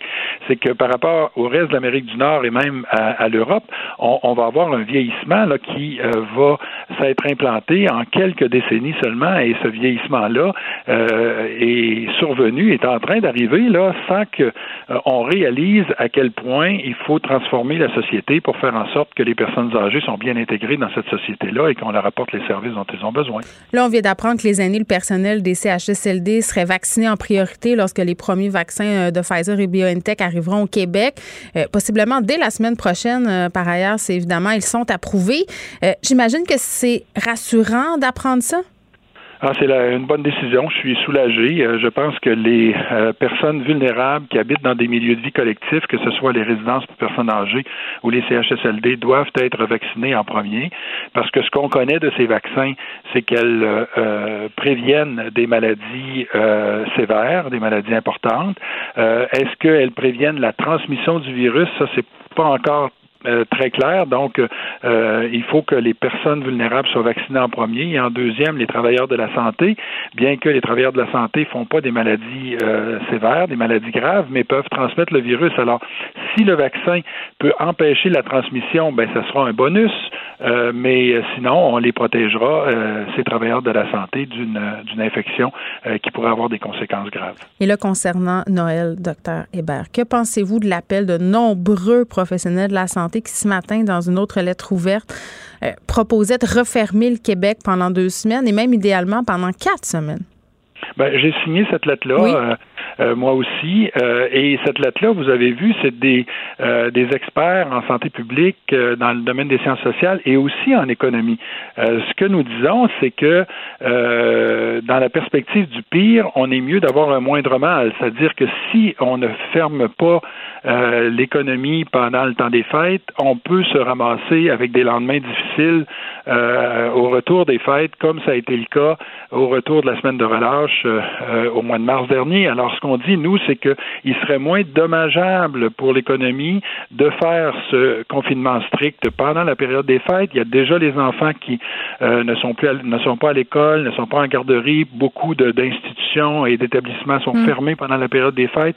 Et donc, les conséquences économiques seraient beaucoup moins grandes que si on est obligé de faire un confinement strict, comme on a vu euh, dans, aux États-Unis ou encore dans les pays européens au retour des fêtes. Moi, je trouve que ça fait bien du sens, euh, docteur Régent Hébert. Merci, qui est et qui est ex-ministre de la Santé. Merci de nous avoir parlé. Le, commentaire de Varda Etienne, une vision pas comme les autres. Bonjour Varda. Bon après-midi Geneviève. Écoute, euh, je pense qu'on partage euh, un malaise aujourd'hui. Mm-hmm. Euh, un malaise de voir des connaissances à toi, puis moi, de voir circuler un peu sur les médias sociaux des messages par rapport au spectacle virtuel de fin d'année qu'a annoncé récemment Éric Lapointe. Éric Lapointe qui a plaidé coupable à des accusations de voix de fait quand même ça fait pas longtemps. Et là, euh, lui va de l'avant, continue sa carrière. Ça, euh, on peut en discuter. Il a le droit de continuer sa carrière, là. Mais d'annoncer un spectacle comme ça, qu'il avait l'habitude de faire, c'est vrai, avant, ce spectacle du Nouvel An-là, et de dire, ben, j'ai un nouvel album qui s'en vient euh, l'année prochaine, pour toi, ça passe pas? Ben, c'est pas que ça passe ou ça passe pas. Entre toi et moi, Geneviève, je veux dire, moi, j'en ai pas grand-chose à battre d'Éric Lapointe avant ou après son scandale. Ceci étant, ce qui m'a sidéré ce week-end, c'est que j'ai constaté sur, euh, sur Facebook nombreuses fans de la gente féminine qui se réjouissaient d'avoir, euh, de s'être procuré justement des billets pour assister au spectacle de leur, de leur idole. Mm. Mais non seulement ça, qui le défendait, mais ardemment. Là, c'était du genre, euh, écoute, oui, euh, bon, c'est du passé, il faudrait qu'elle en revienne. Euh, il l'a, écoute, j'ai lu des trucs genre, il l'a quand même pas battu, il l'a juste rentré dans le mur, et je me disais. Dans des armoires, pour être plus précise. Oui, merci je me disais, mais voyons, ça n'a pas d'allure. Ça n'a pas d'allure, premièrement, ça n'avait pas d'allure avant, hmm. encore moins en 2020, avec toute la solidarité féminine, avec le mouvement MeToo, avec la défense des femmes. Je me dis, ça se peut pas. Mais tout le long, tout le long, Varda, de, cette histoire-là avec Éric Lapointe, là, euh, puis on pourrait faire euh, certains rapprochements avec le cas euh, d'Éric Salval, bien que ce ne soit pas du tout les mêmes accusations dont il fasse l'objet, là, mais on a eu quand même un noyau de fans purs et durs euh, qui les ont soutenus, qui ont continué de les croire, euh, mm-hmm. qui se sont portés à leur défense sur les médias sociaux. Et, et, leur retour. Oui, et moi aussi, j'ai trouvé ça très, très, très troublant. non seulement troublant, mais moi, au point où, bon, j'ai un petit côté un peu extrémiste, Geneviève, n'est-ce pas? Donc, elles étaient plusieurs qui ont émis ce genre de commentaires. Je les ai toutes flushées de mon Facebook parce que je me disais non, non mais c'est le grand ménage, toi, chose. Oui, parce que moi je ne je ne comprends pas ça, je ne cautionne pas ça. J'ai pas envie non plus d'avoir des débats avec des gens qui ont cette mentalité-là. Et tu as posé la question, est-ce que ces gens-là ont le droit d'avoir une carrière après? Personnellement, je me dis, bon, c'est quand même récent, là, euh, qu'il a reconnu sa culpabilité. Ça fait quoi? Ça fait moins d'un mois? Moi, Éric Lapointe. Un petit purgatoire. Tu sais, un petit temps. Hein? Genre, tu sais, une petite gêne. Tu sais, une petite gêne. Mais parce qu'on s'entend que Éric Lapointe, sans, sans être au courant de ses finances personnelles, je me dis, tu sais, un concert de plus, un concert de moins, Hydro va être payé pareil, puis sa commande pour Noël va être faite pareil. tu comprends? Tu penses pas que. Ben, tu penses pas que le fait de revenir, euh, ce soit justement un statement par rapport à ce qui s'est passé pour dire ça me pas affaibli, je suis encore là, et je suis là et je vais continuer d'exister? Ben, c'est ça. non seulement, et, je trouve, je trouve que c'est un très, très, très grand manque de respect. Pour la victime. pour la victime. Je trouve ça dégueulasse parce que, quand la, la, dame en question, bon, je te parle d'un des multiples cas que j'ai lus sur, sur Facebook, hmm. tu sais, quand la madame, elle, dit, oui, mais il l'a quand même pas battu, il a juste rentré dans le mur, puis je me dis, mais t'es qui toi? T'es qui toi pour juger euh, de la façon dont cette victime-là se sent en ce moment? Oui, puis des impacts psychologiques euh, qu'a pu avoir cette agression-là et physique. Je veux hmm. dire, est-ce que tu étais là? Est-ce que tu as vu ses bleus? Est-ce que tu sais si elle consulte pas un, un psychologue, un psychiatre, que peut-être qu'elle dort pas la nuit? Et venant d'une autre femme, je trouve ça, comme tu dis, je trouve ça très choquant. D'autant plus, Geneviève, important de le mentionner, c'est qu'il y a des hommes qui ont commenté le statut de cette dame-là en lui disant, mais voyons, ça n'a pas d'allure, je ne veux pas la nommer. De toute façon, je l'ai flushé, je m'en fous. Mais il y, a des, des hommes qui se sont portés à la défense de la victime en disant, ben, ben non, ça n'a pas de bon sens. Puis, Eric, honte à toi, puis garde-toi une petite gêne. Et euh, c'est très, très dur de, de c'est très, très dur dans, en voyant, en constatant la façon dont se comporte Éric Lapointe, de dire, ouais, mettons que il y a une petite empathie ou il y a des remords. Puis, et, et encore une fois, je ne, je ne fais pas partie de l'entourage immédiat d'Éric Lapointe. Ce que je sais, c'est comme tous les gens, j'ai lu, j'ai entendu mm. ce qu'il disait à son sujet, mais à mon humble avis, il ne démontre pas beaucoup euh, mais, mais écoute, euh, tantôt. Euh... Éric Salvaille ou Éric Lapointe, euh, tu, tu l'as dit, Geneviève, ce ne sont pas les mêmes accusations qui sont portées, mais je veux dire, pour revenir aux fans, tu sais, les, les, les, disciples de ces gens-là qui, qui sont, qui, tu sais, qui les idolâtrent, puis que pour eux, c'est jamais assez grave. Je veux dire, à quel point on laisse passer on est prête à pardonner. Ben c'est ça. Moi, ma question, c'était ça. Parce que tantôt, euh, je savais qu'on allait parler de ça, puis moi, je réfléchis à ça quand même depuis quelques temps. Je trouve mhm. qu'il y a deux affaires là-dedans. Puis là, je vais mettre huit paires de gants là, pour le dire, euh, parce que c'est un sujet qui est excessivement euh, délicat. Il y a deux choses. Le droit de l'artiste, l'espèce d'impunité de l'artiste, le fait uh-huh. de tout le temps justifier des affaires dégueulasses parce que justement c'est un rocker. Puis là, on pourrait étendre ça euh, à des gens comme Gabriel Masneff en France parce qu'ils sont des uh-huh. écrivains, ont pu coucher avec des petites filles de 14 ans, puis personne ne disait rien, puis tout le monde détournait le regard. Sauf, sauf, Denise Bombardier, prop à Denise, OK, qui a quand même mis ses culottes en maudit. Euh, donc, de Bertrand Cantat, quand fait, tout ça, tout ça, puis qu'on l'invite au TNM, puis que ça fasse un... Tu sais, tout ça, c'est dégueulasse, OK? Puis ça, faut que ça arrête, l'espèce de statut intouchable de l'artiste qui peut faire n'importe quoi sous prétexte que. Ça, c'est une chose. La deuxième affaire, c'est que si tu crois à la réhabilitation, si tu crois au système de justice, euh, tu sais, puis Éric Lapointe euh, a plaidé coupable. Puis là, je veux pas défendre Éric Lapointe, on jase, mettons. On essaie de, d'élever le débat un peu, là, puis de sortir un peu de, l'émotion. S'il a plaidé coupable, s'il s'est dit, il a reconnu son problème, il a dit, moi, j'ai un problème avec l'alcool, puis quand je bois, je deviens dégueulasse, puis là, on veut pas excuser le fait qu'il ait pris de l'alcool, puis ça, ça excuse rien, là, mais il se montre ouvert à faire de la thérapie. À partir du moment où il a dit ça, euh, tu sais, est-ce qu'il a le droit de continuer à faire partie de l'espace public? Tu sais, comme d'autres personnes qui ont eu des accusations cet été se sont excusées, ont pris des pauses, on pourrait supposer qu'ils vont être appelés à revenir à un moment donné. Euh, est-ce qu'à cause qu'ils se sont trompés ou qu'ils ont commis des gestes passibles, euh, dans le cas d'Éric Lapointe, c'était criminel, est-ce qu'on devrait les rayer de la carte? Moi, je me pose plein de questions par rapport à tout ça. Si je peux me permettre, premièrement, euh, tu disais ce qui peut se tromper. Non, moi, j'utiliserais pas le terme tromper quand tu prends une fille et tu rentres dans des ah, non, je parlais, euh, non, non, je parlaais des personnalités en général qui ah avaient fait preuve qu'il avait. Oui, tu sais, c'est ça, pas le cas d'Éric Lapointe spécifiquement, mais à partir du moment où lui, il reconnaît son affaire. Ben, euh, écoute, selon moi. C'est le délai, hein, le problème. C'est trop ben, vite. Non seulement, non seulement c'est le délai, parce que oui, j'ose croire, puis que oui, quand quelque part. J'ai tellement malaise de parler de ça parce que moi. Oui, c'est des discussions difficiles. Oui, c'est très difficile, mais, mais je pense que d'abord et avant tout, le pardon euh, devrait venir de la, de la victime elle-même. C'est-à-dire que cette femme-là, qui a été victime d'Éric Lapointe, euh, elle devrait avoir son mot à dire. C'est-à-dire que c'est un lourd fardeau de lui faire porter ça en même temps. Ben oui, mais d'un autre cas, oui, d'accord, c'est un lourd fardeau, mais je, la victime première, c'est elle c'est elle. Donc, je pense que Écoute, on ne sait pas ce qui, le cheminement qu'Éric Lapointe a fait. Est-ce qu'il lui a demandé euh, des excuses de manière sincère, sentie directement à elle? Est-ce qu'il a fait un don à, un organisme de femmes? Mais il disait 3 000 dollars à un organisme qui vient quand même... une joke, là, C'est C'est comme un clignement d'yeux pour ben lui. Tu sais, moi, euh, parle-moi d'un chip c'est sûr que 3 000 dollars pour monsieur, madame, tout le monde, qui fait, je sais pas moi, 30 000 par année, oui, 3 000 dollars, ça peut être ça peut être considéré comme, comme une somme importante. Je pense pas qu'Éric Lapointe ait un problème de 3 000 Encore une fois, je ne connais pas ses finances personnelles, mais moi, moi il, ne, il ne réussira pas à m'attendrir. Euh, il n'obtiendra aucune, aucune empathie de ma part parce que je n'y crois pas.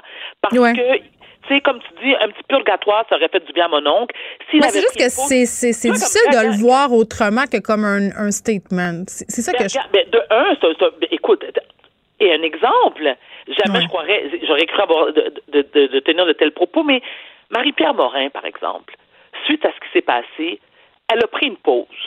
Tu sais, elle, est, elle a complètement disparu de la map, elle a été se faire soigner, elle a pris le temps nécessaire. Ensuite, elle n'est pas revenue en force. Elle est juste revenue faire un petit coucou à ses fans pour dire écoutez, je vous remercie de m'avoir supporté.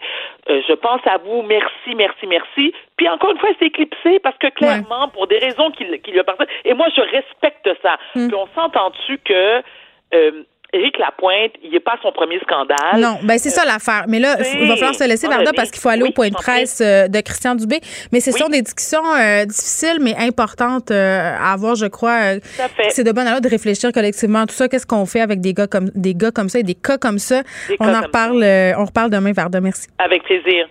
Parce qu'en immobilier, faut être à son affaire. Suivez les conseils de nos experts. Via Capital, les courtiers immobiliers qu'on aime référer. Bonne écoute.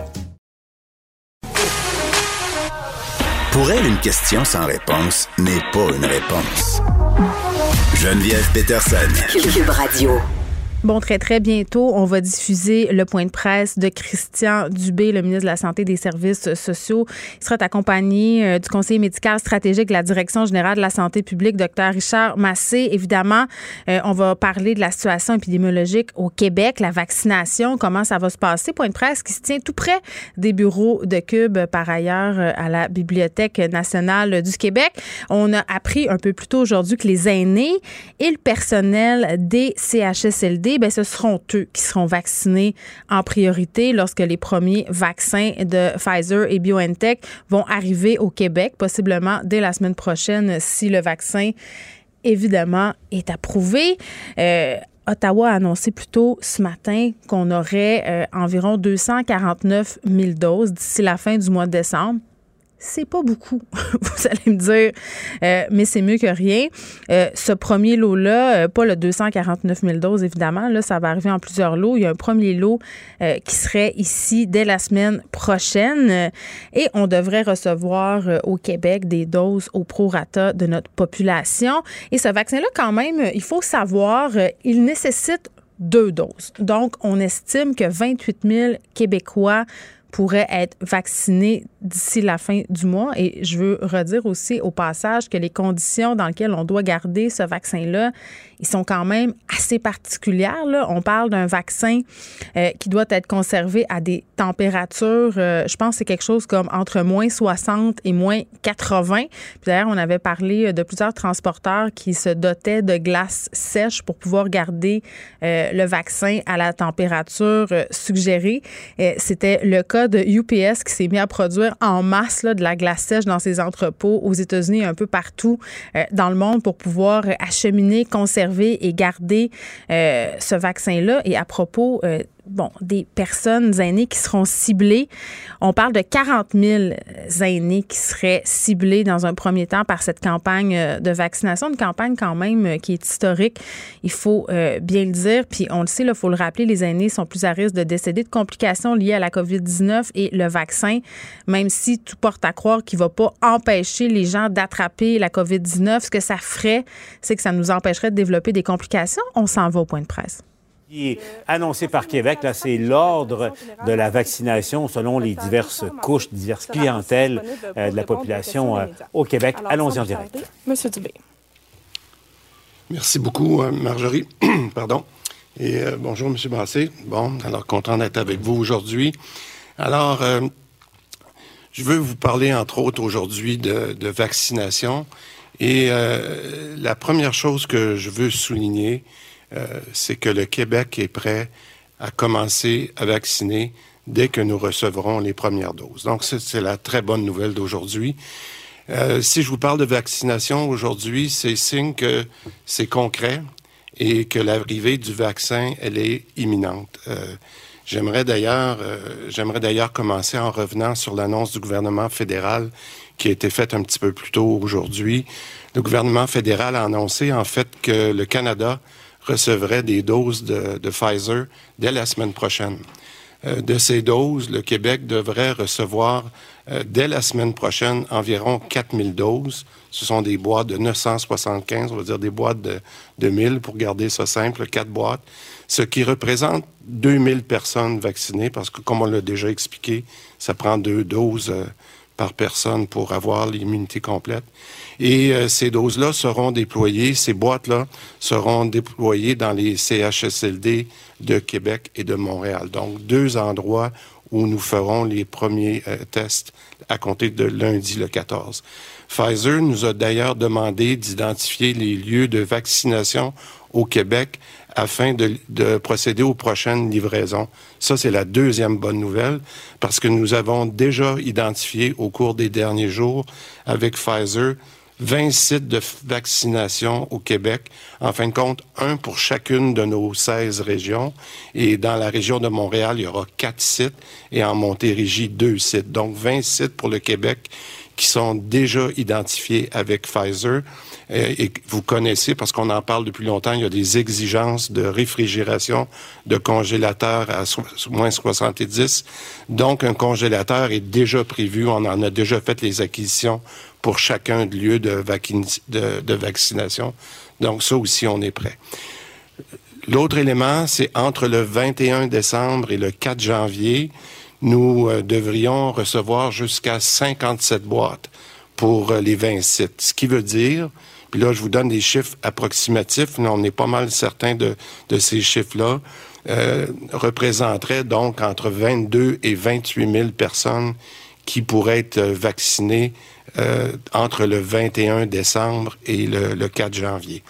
Alors, encore une fois, mais je le répète, euh, il y a un si, c'est toutes ces dates-là et ces quantités-là que je vous donne à l'intérieur de les deux dernières semaines de décembre, c'est en autant que nous recevons l'homologation du euh, de Santé Canada par rapport à Pfizer, mais de la façon dont ça a été préparé, la distribution va se faire la minute qu'on peut avoir euh, l'autorisation, puis on va être prêt. Alors, je le répète, c'est une excellente nouvelle, puisqu'on peut euh, commencer à vacciner dès la semaine prochaine, mais surtout, euh, comme le docteur Massé pourra en parler, à protéger les personnes qui sont les plus, les plus vulnérables. Et comme je vous le disais, nous sommes prêts à commencer.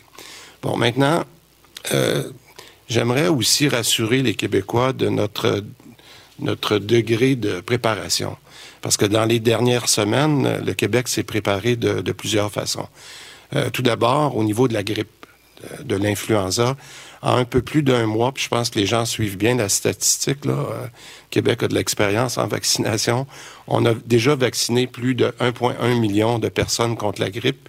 Et ça, le, le, le, taux par semaine en ce moment, on tourne à environ 250 000 personnes par semaine pour la vaccination de l'influenza. Euh, et on a aussi diversifié nos lieux de, de vaccination pour des raisons évidentes qu'on ne peut pas vacciner de la même façon qu'on le faisait avant. La vaccination contre la grippe cette année nous a donc permis de faire des tests de, logistique en vue de se préparer pour la COVID. Ça, c'est une autre très bonne nouvelle. On a aussi au Québec, euh, c'est une exigence de l'OMS, l'Organisation mondiale de la santé, on a également un registre de vaccination, un système qui est éprouvé, qui nous permet en fait de suivre en temps réel le nombre de personnes vaccinées, le nombre de doses, les rappels, etc. Donc pour la COVID, c'est toute l'expérience que nous avons en banque euh, pour euh, bien performer dans les prochaines semaines. Puis ça, c'est rassurant pour les fabricants avec qui on travaille.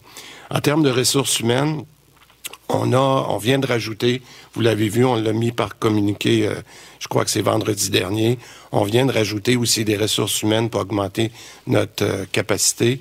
En effet, à la suite euh, d'ententes qu'on a eues, très, très satisfait des ententes qu'on a faites avec les ordres professionnels, nous avons signé un autre arrêté ministériel pour augmenter considérablement le nombre de, professions qui seront autorisées à vacciner on parle d'un potentiel de quelques milliers de professionnels supplémentaires qui vont être disponibles pour administrer les doses lorsqu'on va les recevoir. Donc, donc, 1,1 million de personnes vaccinées en un mois, ça démontre que nous sommes capables de prendre du volume et nous allons le faire. Maintenant, pour le vaccin de la COVID-19, selon les informations qu'on a jusqu'à présent du fédéral, en plus des doses qui seraient livrées en décembre, on parle de deux vaccins qui serait livré au début de 2021 pour Pfizer et Moderna.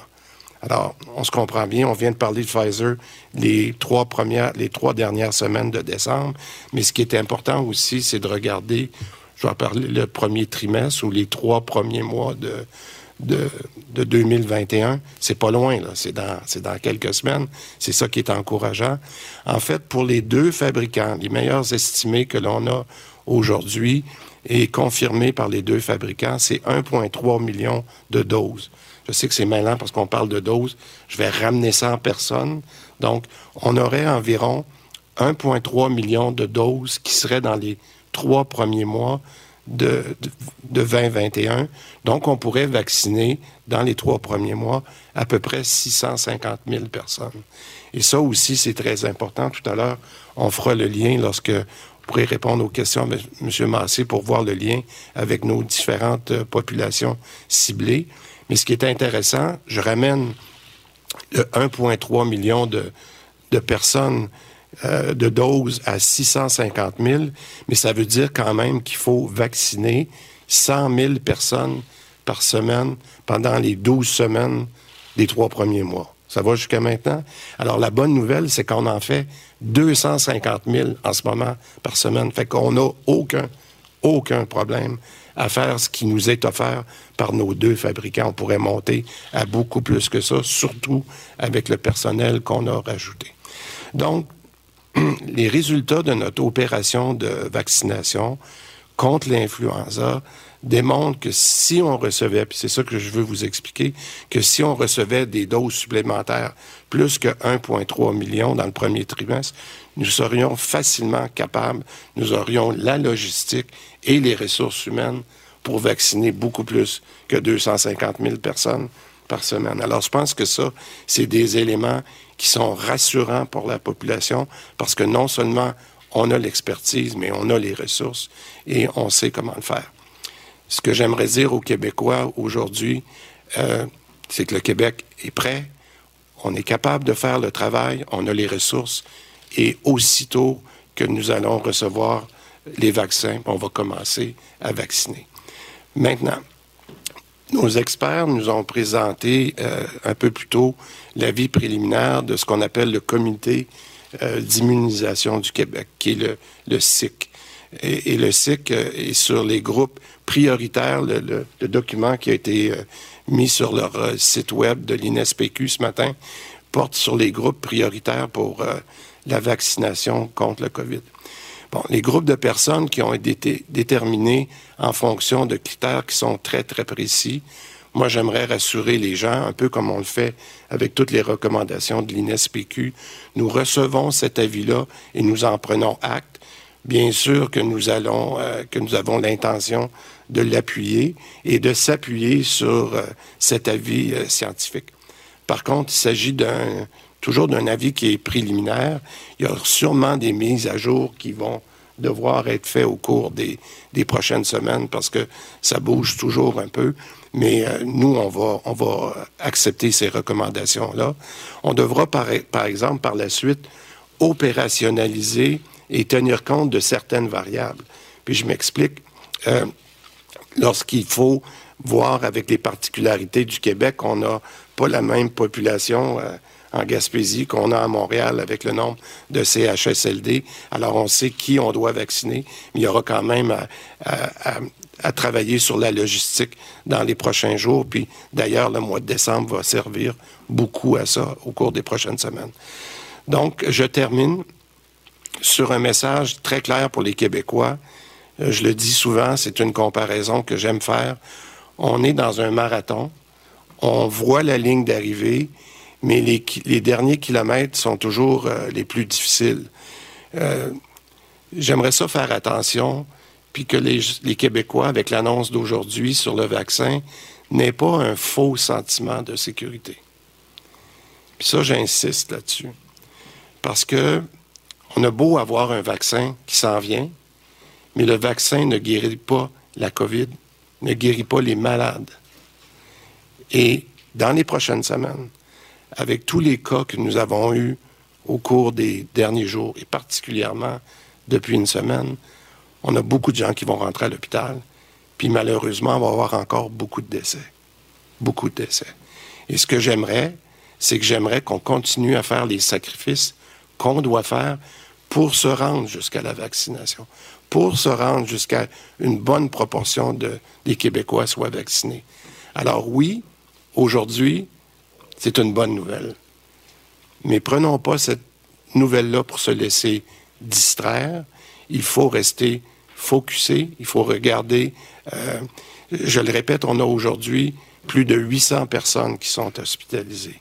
Ça, c'est 40 personnes de plus qu'hier. Et 40 personnes de plus qu'hier, ça veut dire que 80 personnes qui sont rentrées, puis il y en a seulement 40 personnes qui sont sorties aujourd'hui. Donc, il faut continuer. Et je le répète, le vaccin ne guérit pas la COVID. Alors, Bon, euh, sans surprise, on va commencer par les personnes les plus vulnérables. Christian Dubé qui donne en ce moment euh, des précisions sur la campagne de vaccination qui s'amorce au Québec. On s'est fait donner beaucoup de chiffres. On s'est fait dire aussi un peu comment ça allait se passer. Ça a l'air compliqué, mais on va vous démêler tout ça après la pause avec Pierre Nantel. Parce qu'en immobilier, pour être à son affaire, suivez les conseils de nos experts. Via Capital, les courtiers immobiliers qu'on aime référer. Bonne écoute. Pour elle, une question sans réponse n'est pas une réponse. Geneviève Peterson. Cube Radio. Bon, très, très bientôt, on va diffuser le point de presse de Christian Dubé, le ministre de la Santé et des Services sociaux. Il sera accompagné euh, du conseiller médical stratégique de la Direction générale de la santé publique, Dr. Richard Massé. Évidemment, euh, on va parler de la situation épidémiologique au Québec, la vaccination, comment ça va se passer. Point de presse qui se tient tout près des bureaux de Cube, par ailleurs, euh, à la Bibliothèque nationale du Québec. On a appris un peu plus tôt aujourd'hui que les aînés et le personnel des CHSLD ben, ce seront eux qui seront vaccinés en priorité lorsque les premiers vaccins de Pfizer et BioNTech vont arriver au Québec, possiblement dès la semaine prochaine si le vaccin, évidemment, est approuvé. Euh, Ottawa a annoncé plus tôt ce matin qu'on aurait euh, environ 249 000 doses d'ici la fin du mois de décembre c'est pas beaucoup, vous allez me dire, euh, mais c'est mieux que rien.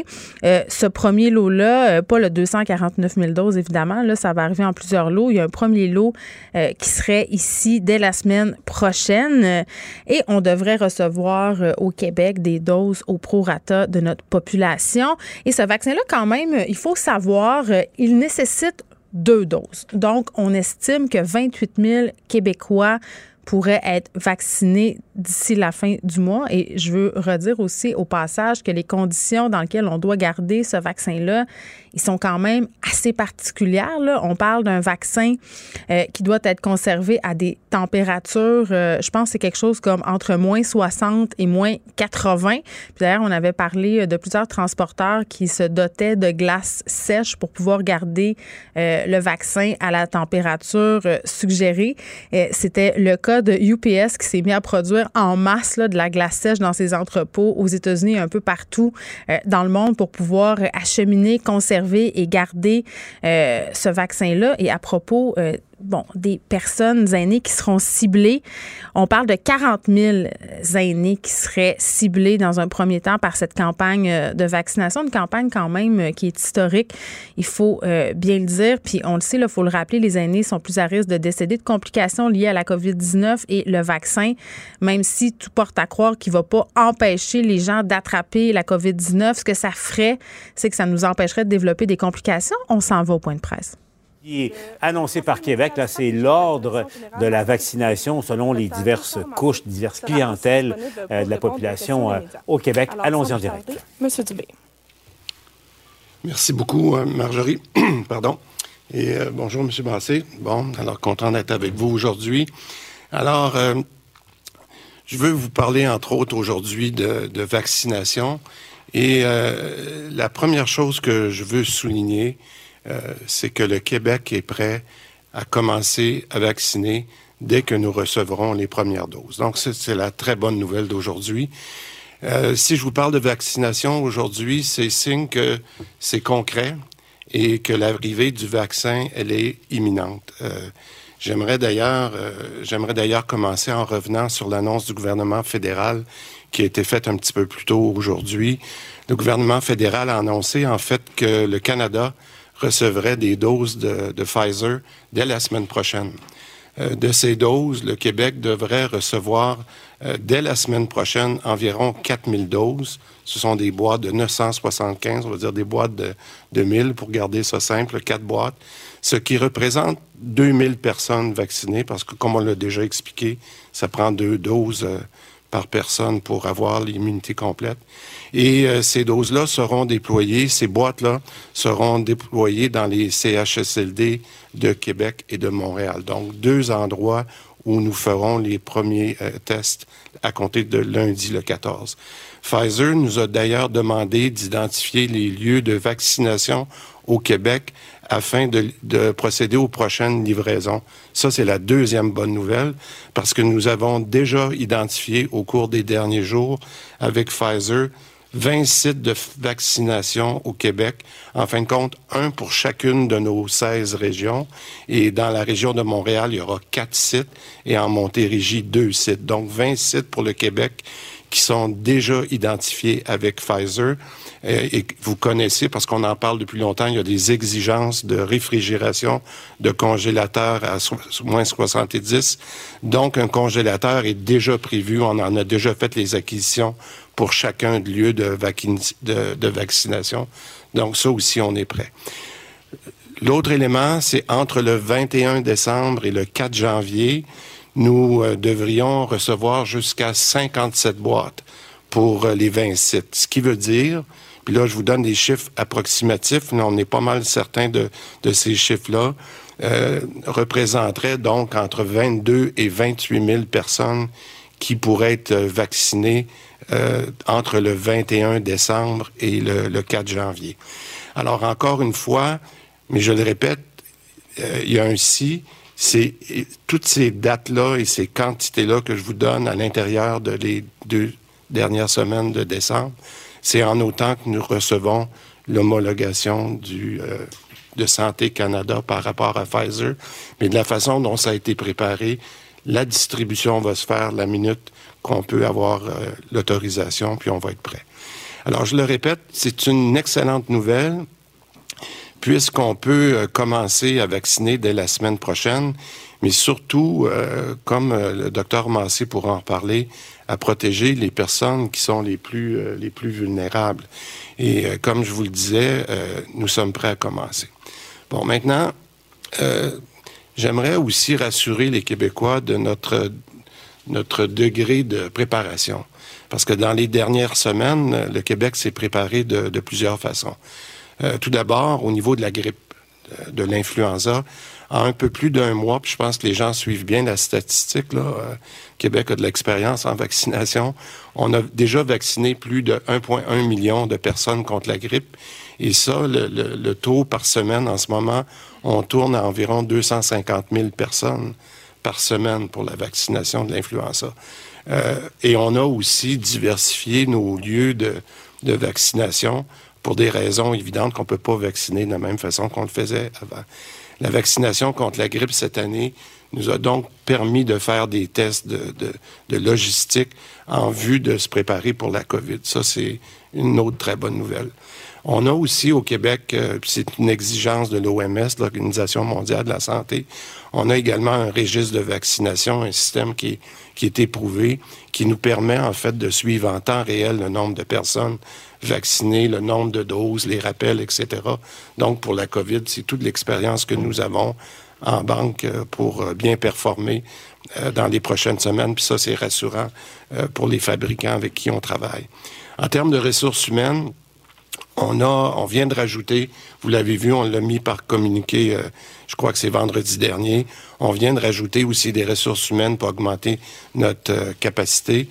En effet, à la suite d'ententes qu'on a eues, très, très satisfait des ententes qu'on a faites avec les ordres professionnels, nous avons signé un autre arrêté ministériel pour augmenter considérablement le nombre de, professions qui seront autorisées à vacciner on parle d'un potentiel de quelques milliers de professionnels supplémentaires qui vont être disponibles pour administrer les doses lorsqu'on va les recevoir. Donc, donc, 1,1 million de personnes vaccinées en un mois, ça démontre que nous sommes capables de prendre du volume et nous allons le faire. Maintenant, pour le vaccin de la COVID-19, selon les informations qu'on a jusqu'à présent du fédéral, en plus des doses qui seraient livrées en décembre, on parle de deux vaccins qui serait livré au début de 2021 pour Pfizer et Moderna. Alors, on se comprend bien, on vient de parler de Pfizer les trois premières, les trois dernières semaines de décembre, mais ce qui est important aussi, c'est de regarder, je vais parler le premier trimestre ou les trois premiers mois de, de, de 2021. C'est pas loin, là. C'est dans, dans quelques semaines. C'est ça qui est encourageant. En fait, pour les deux fabricants, les meilleurs estimés que l'on a aujourd'hui et confirmés par les deux fabricants, c'est 1,3 million de doses. Je sais que c'est malin parce qu'on parle de doses. Je vais ramener ça en personne. Donc, on aurait environ 1,3 million de doses qui seraient dans les trois premiers mois de, de, 2021. Donc, on pourrait vacciner dans les trois premiers mois à peu près 650 000 personnes. Et ça aussi, c'est très important. Tout à l'heure, on fera le lien lorsque vous pourrez répondre aux questions M. Massé pour voir le lien avec nos différentes euh, populations ciblées.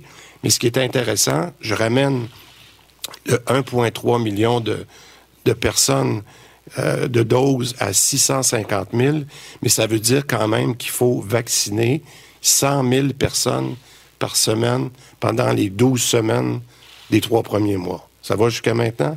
Alors, la bonne nouvelle, c'est qu'on en fait 250 000 en ce moment par semaine. Fait qu'on n'a aucun, aucun problème à faire ce qui nous est offert par nos deux fabricants. On pourrait monter à beaucoup plus que ça, surtout avec le personnel qu'on a rajouté.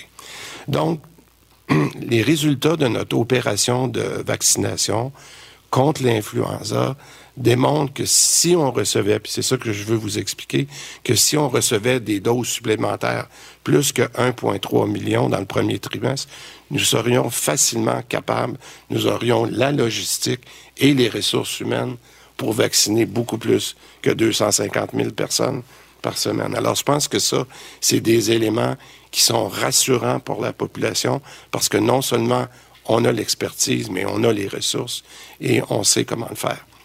Ce que j'aimerais dire aux Québécois aujourd'hui, euh, c'est que le Québec est prêt, on est capable de faire le travail, on a les ressources et aussitôt que nous allons recevoir les vaccins, on va commencer à vacciner.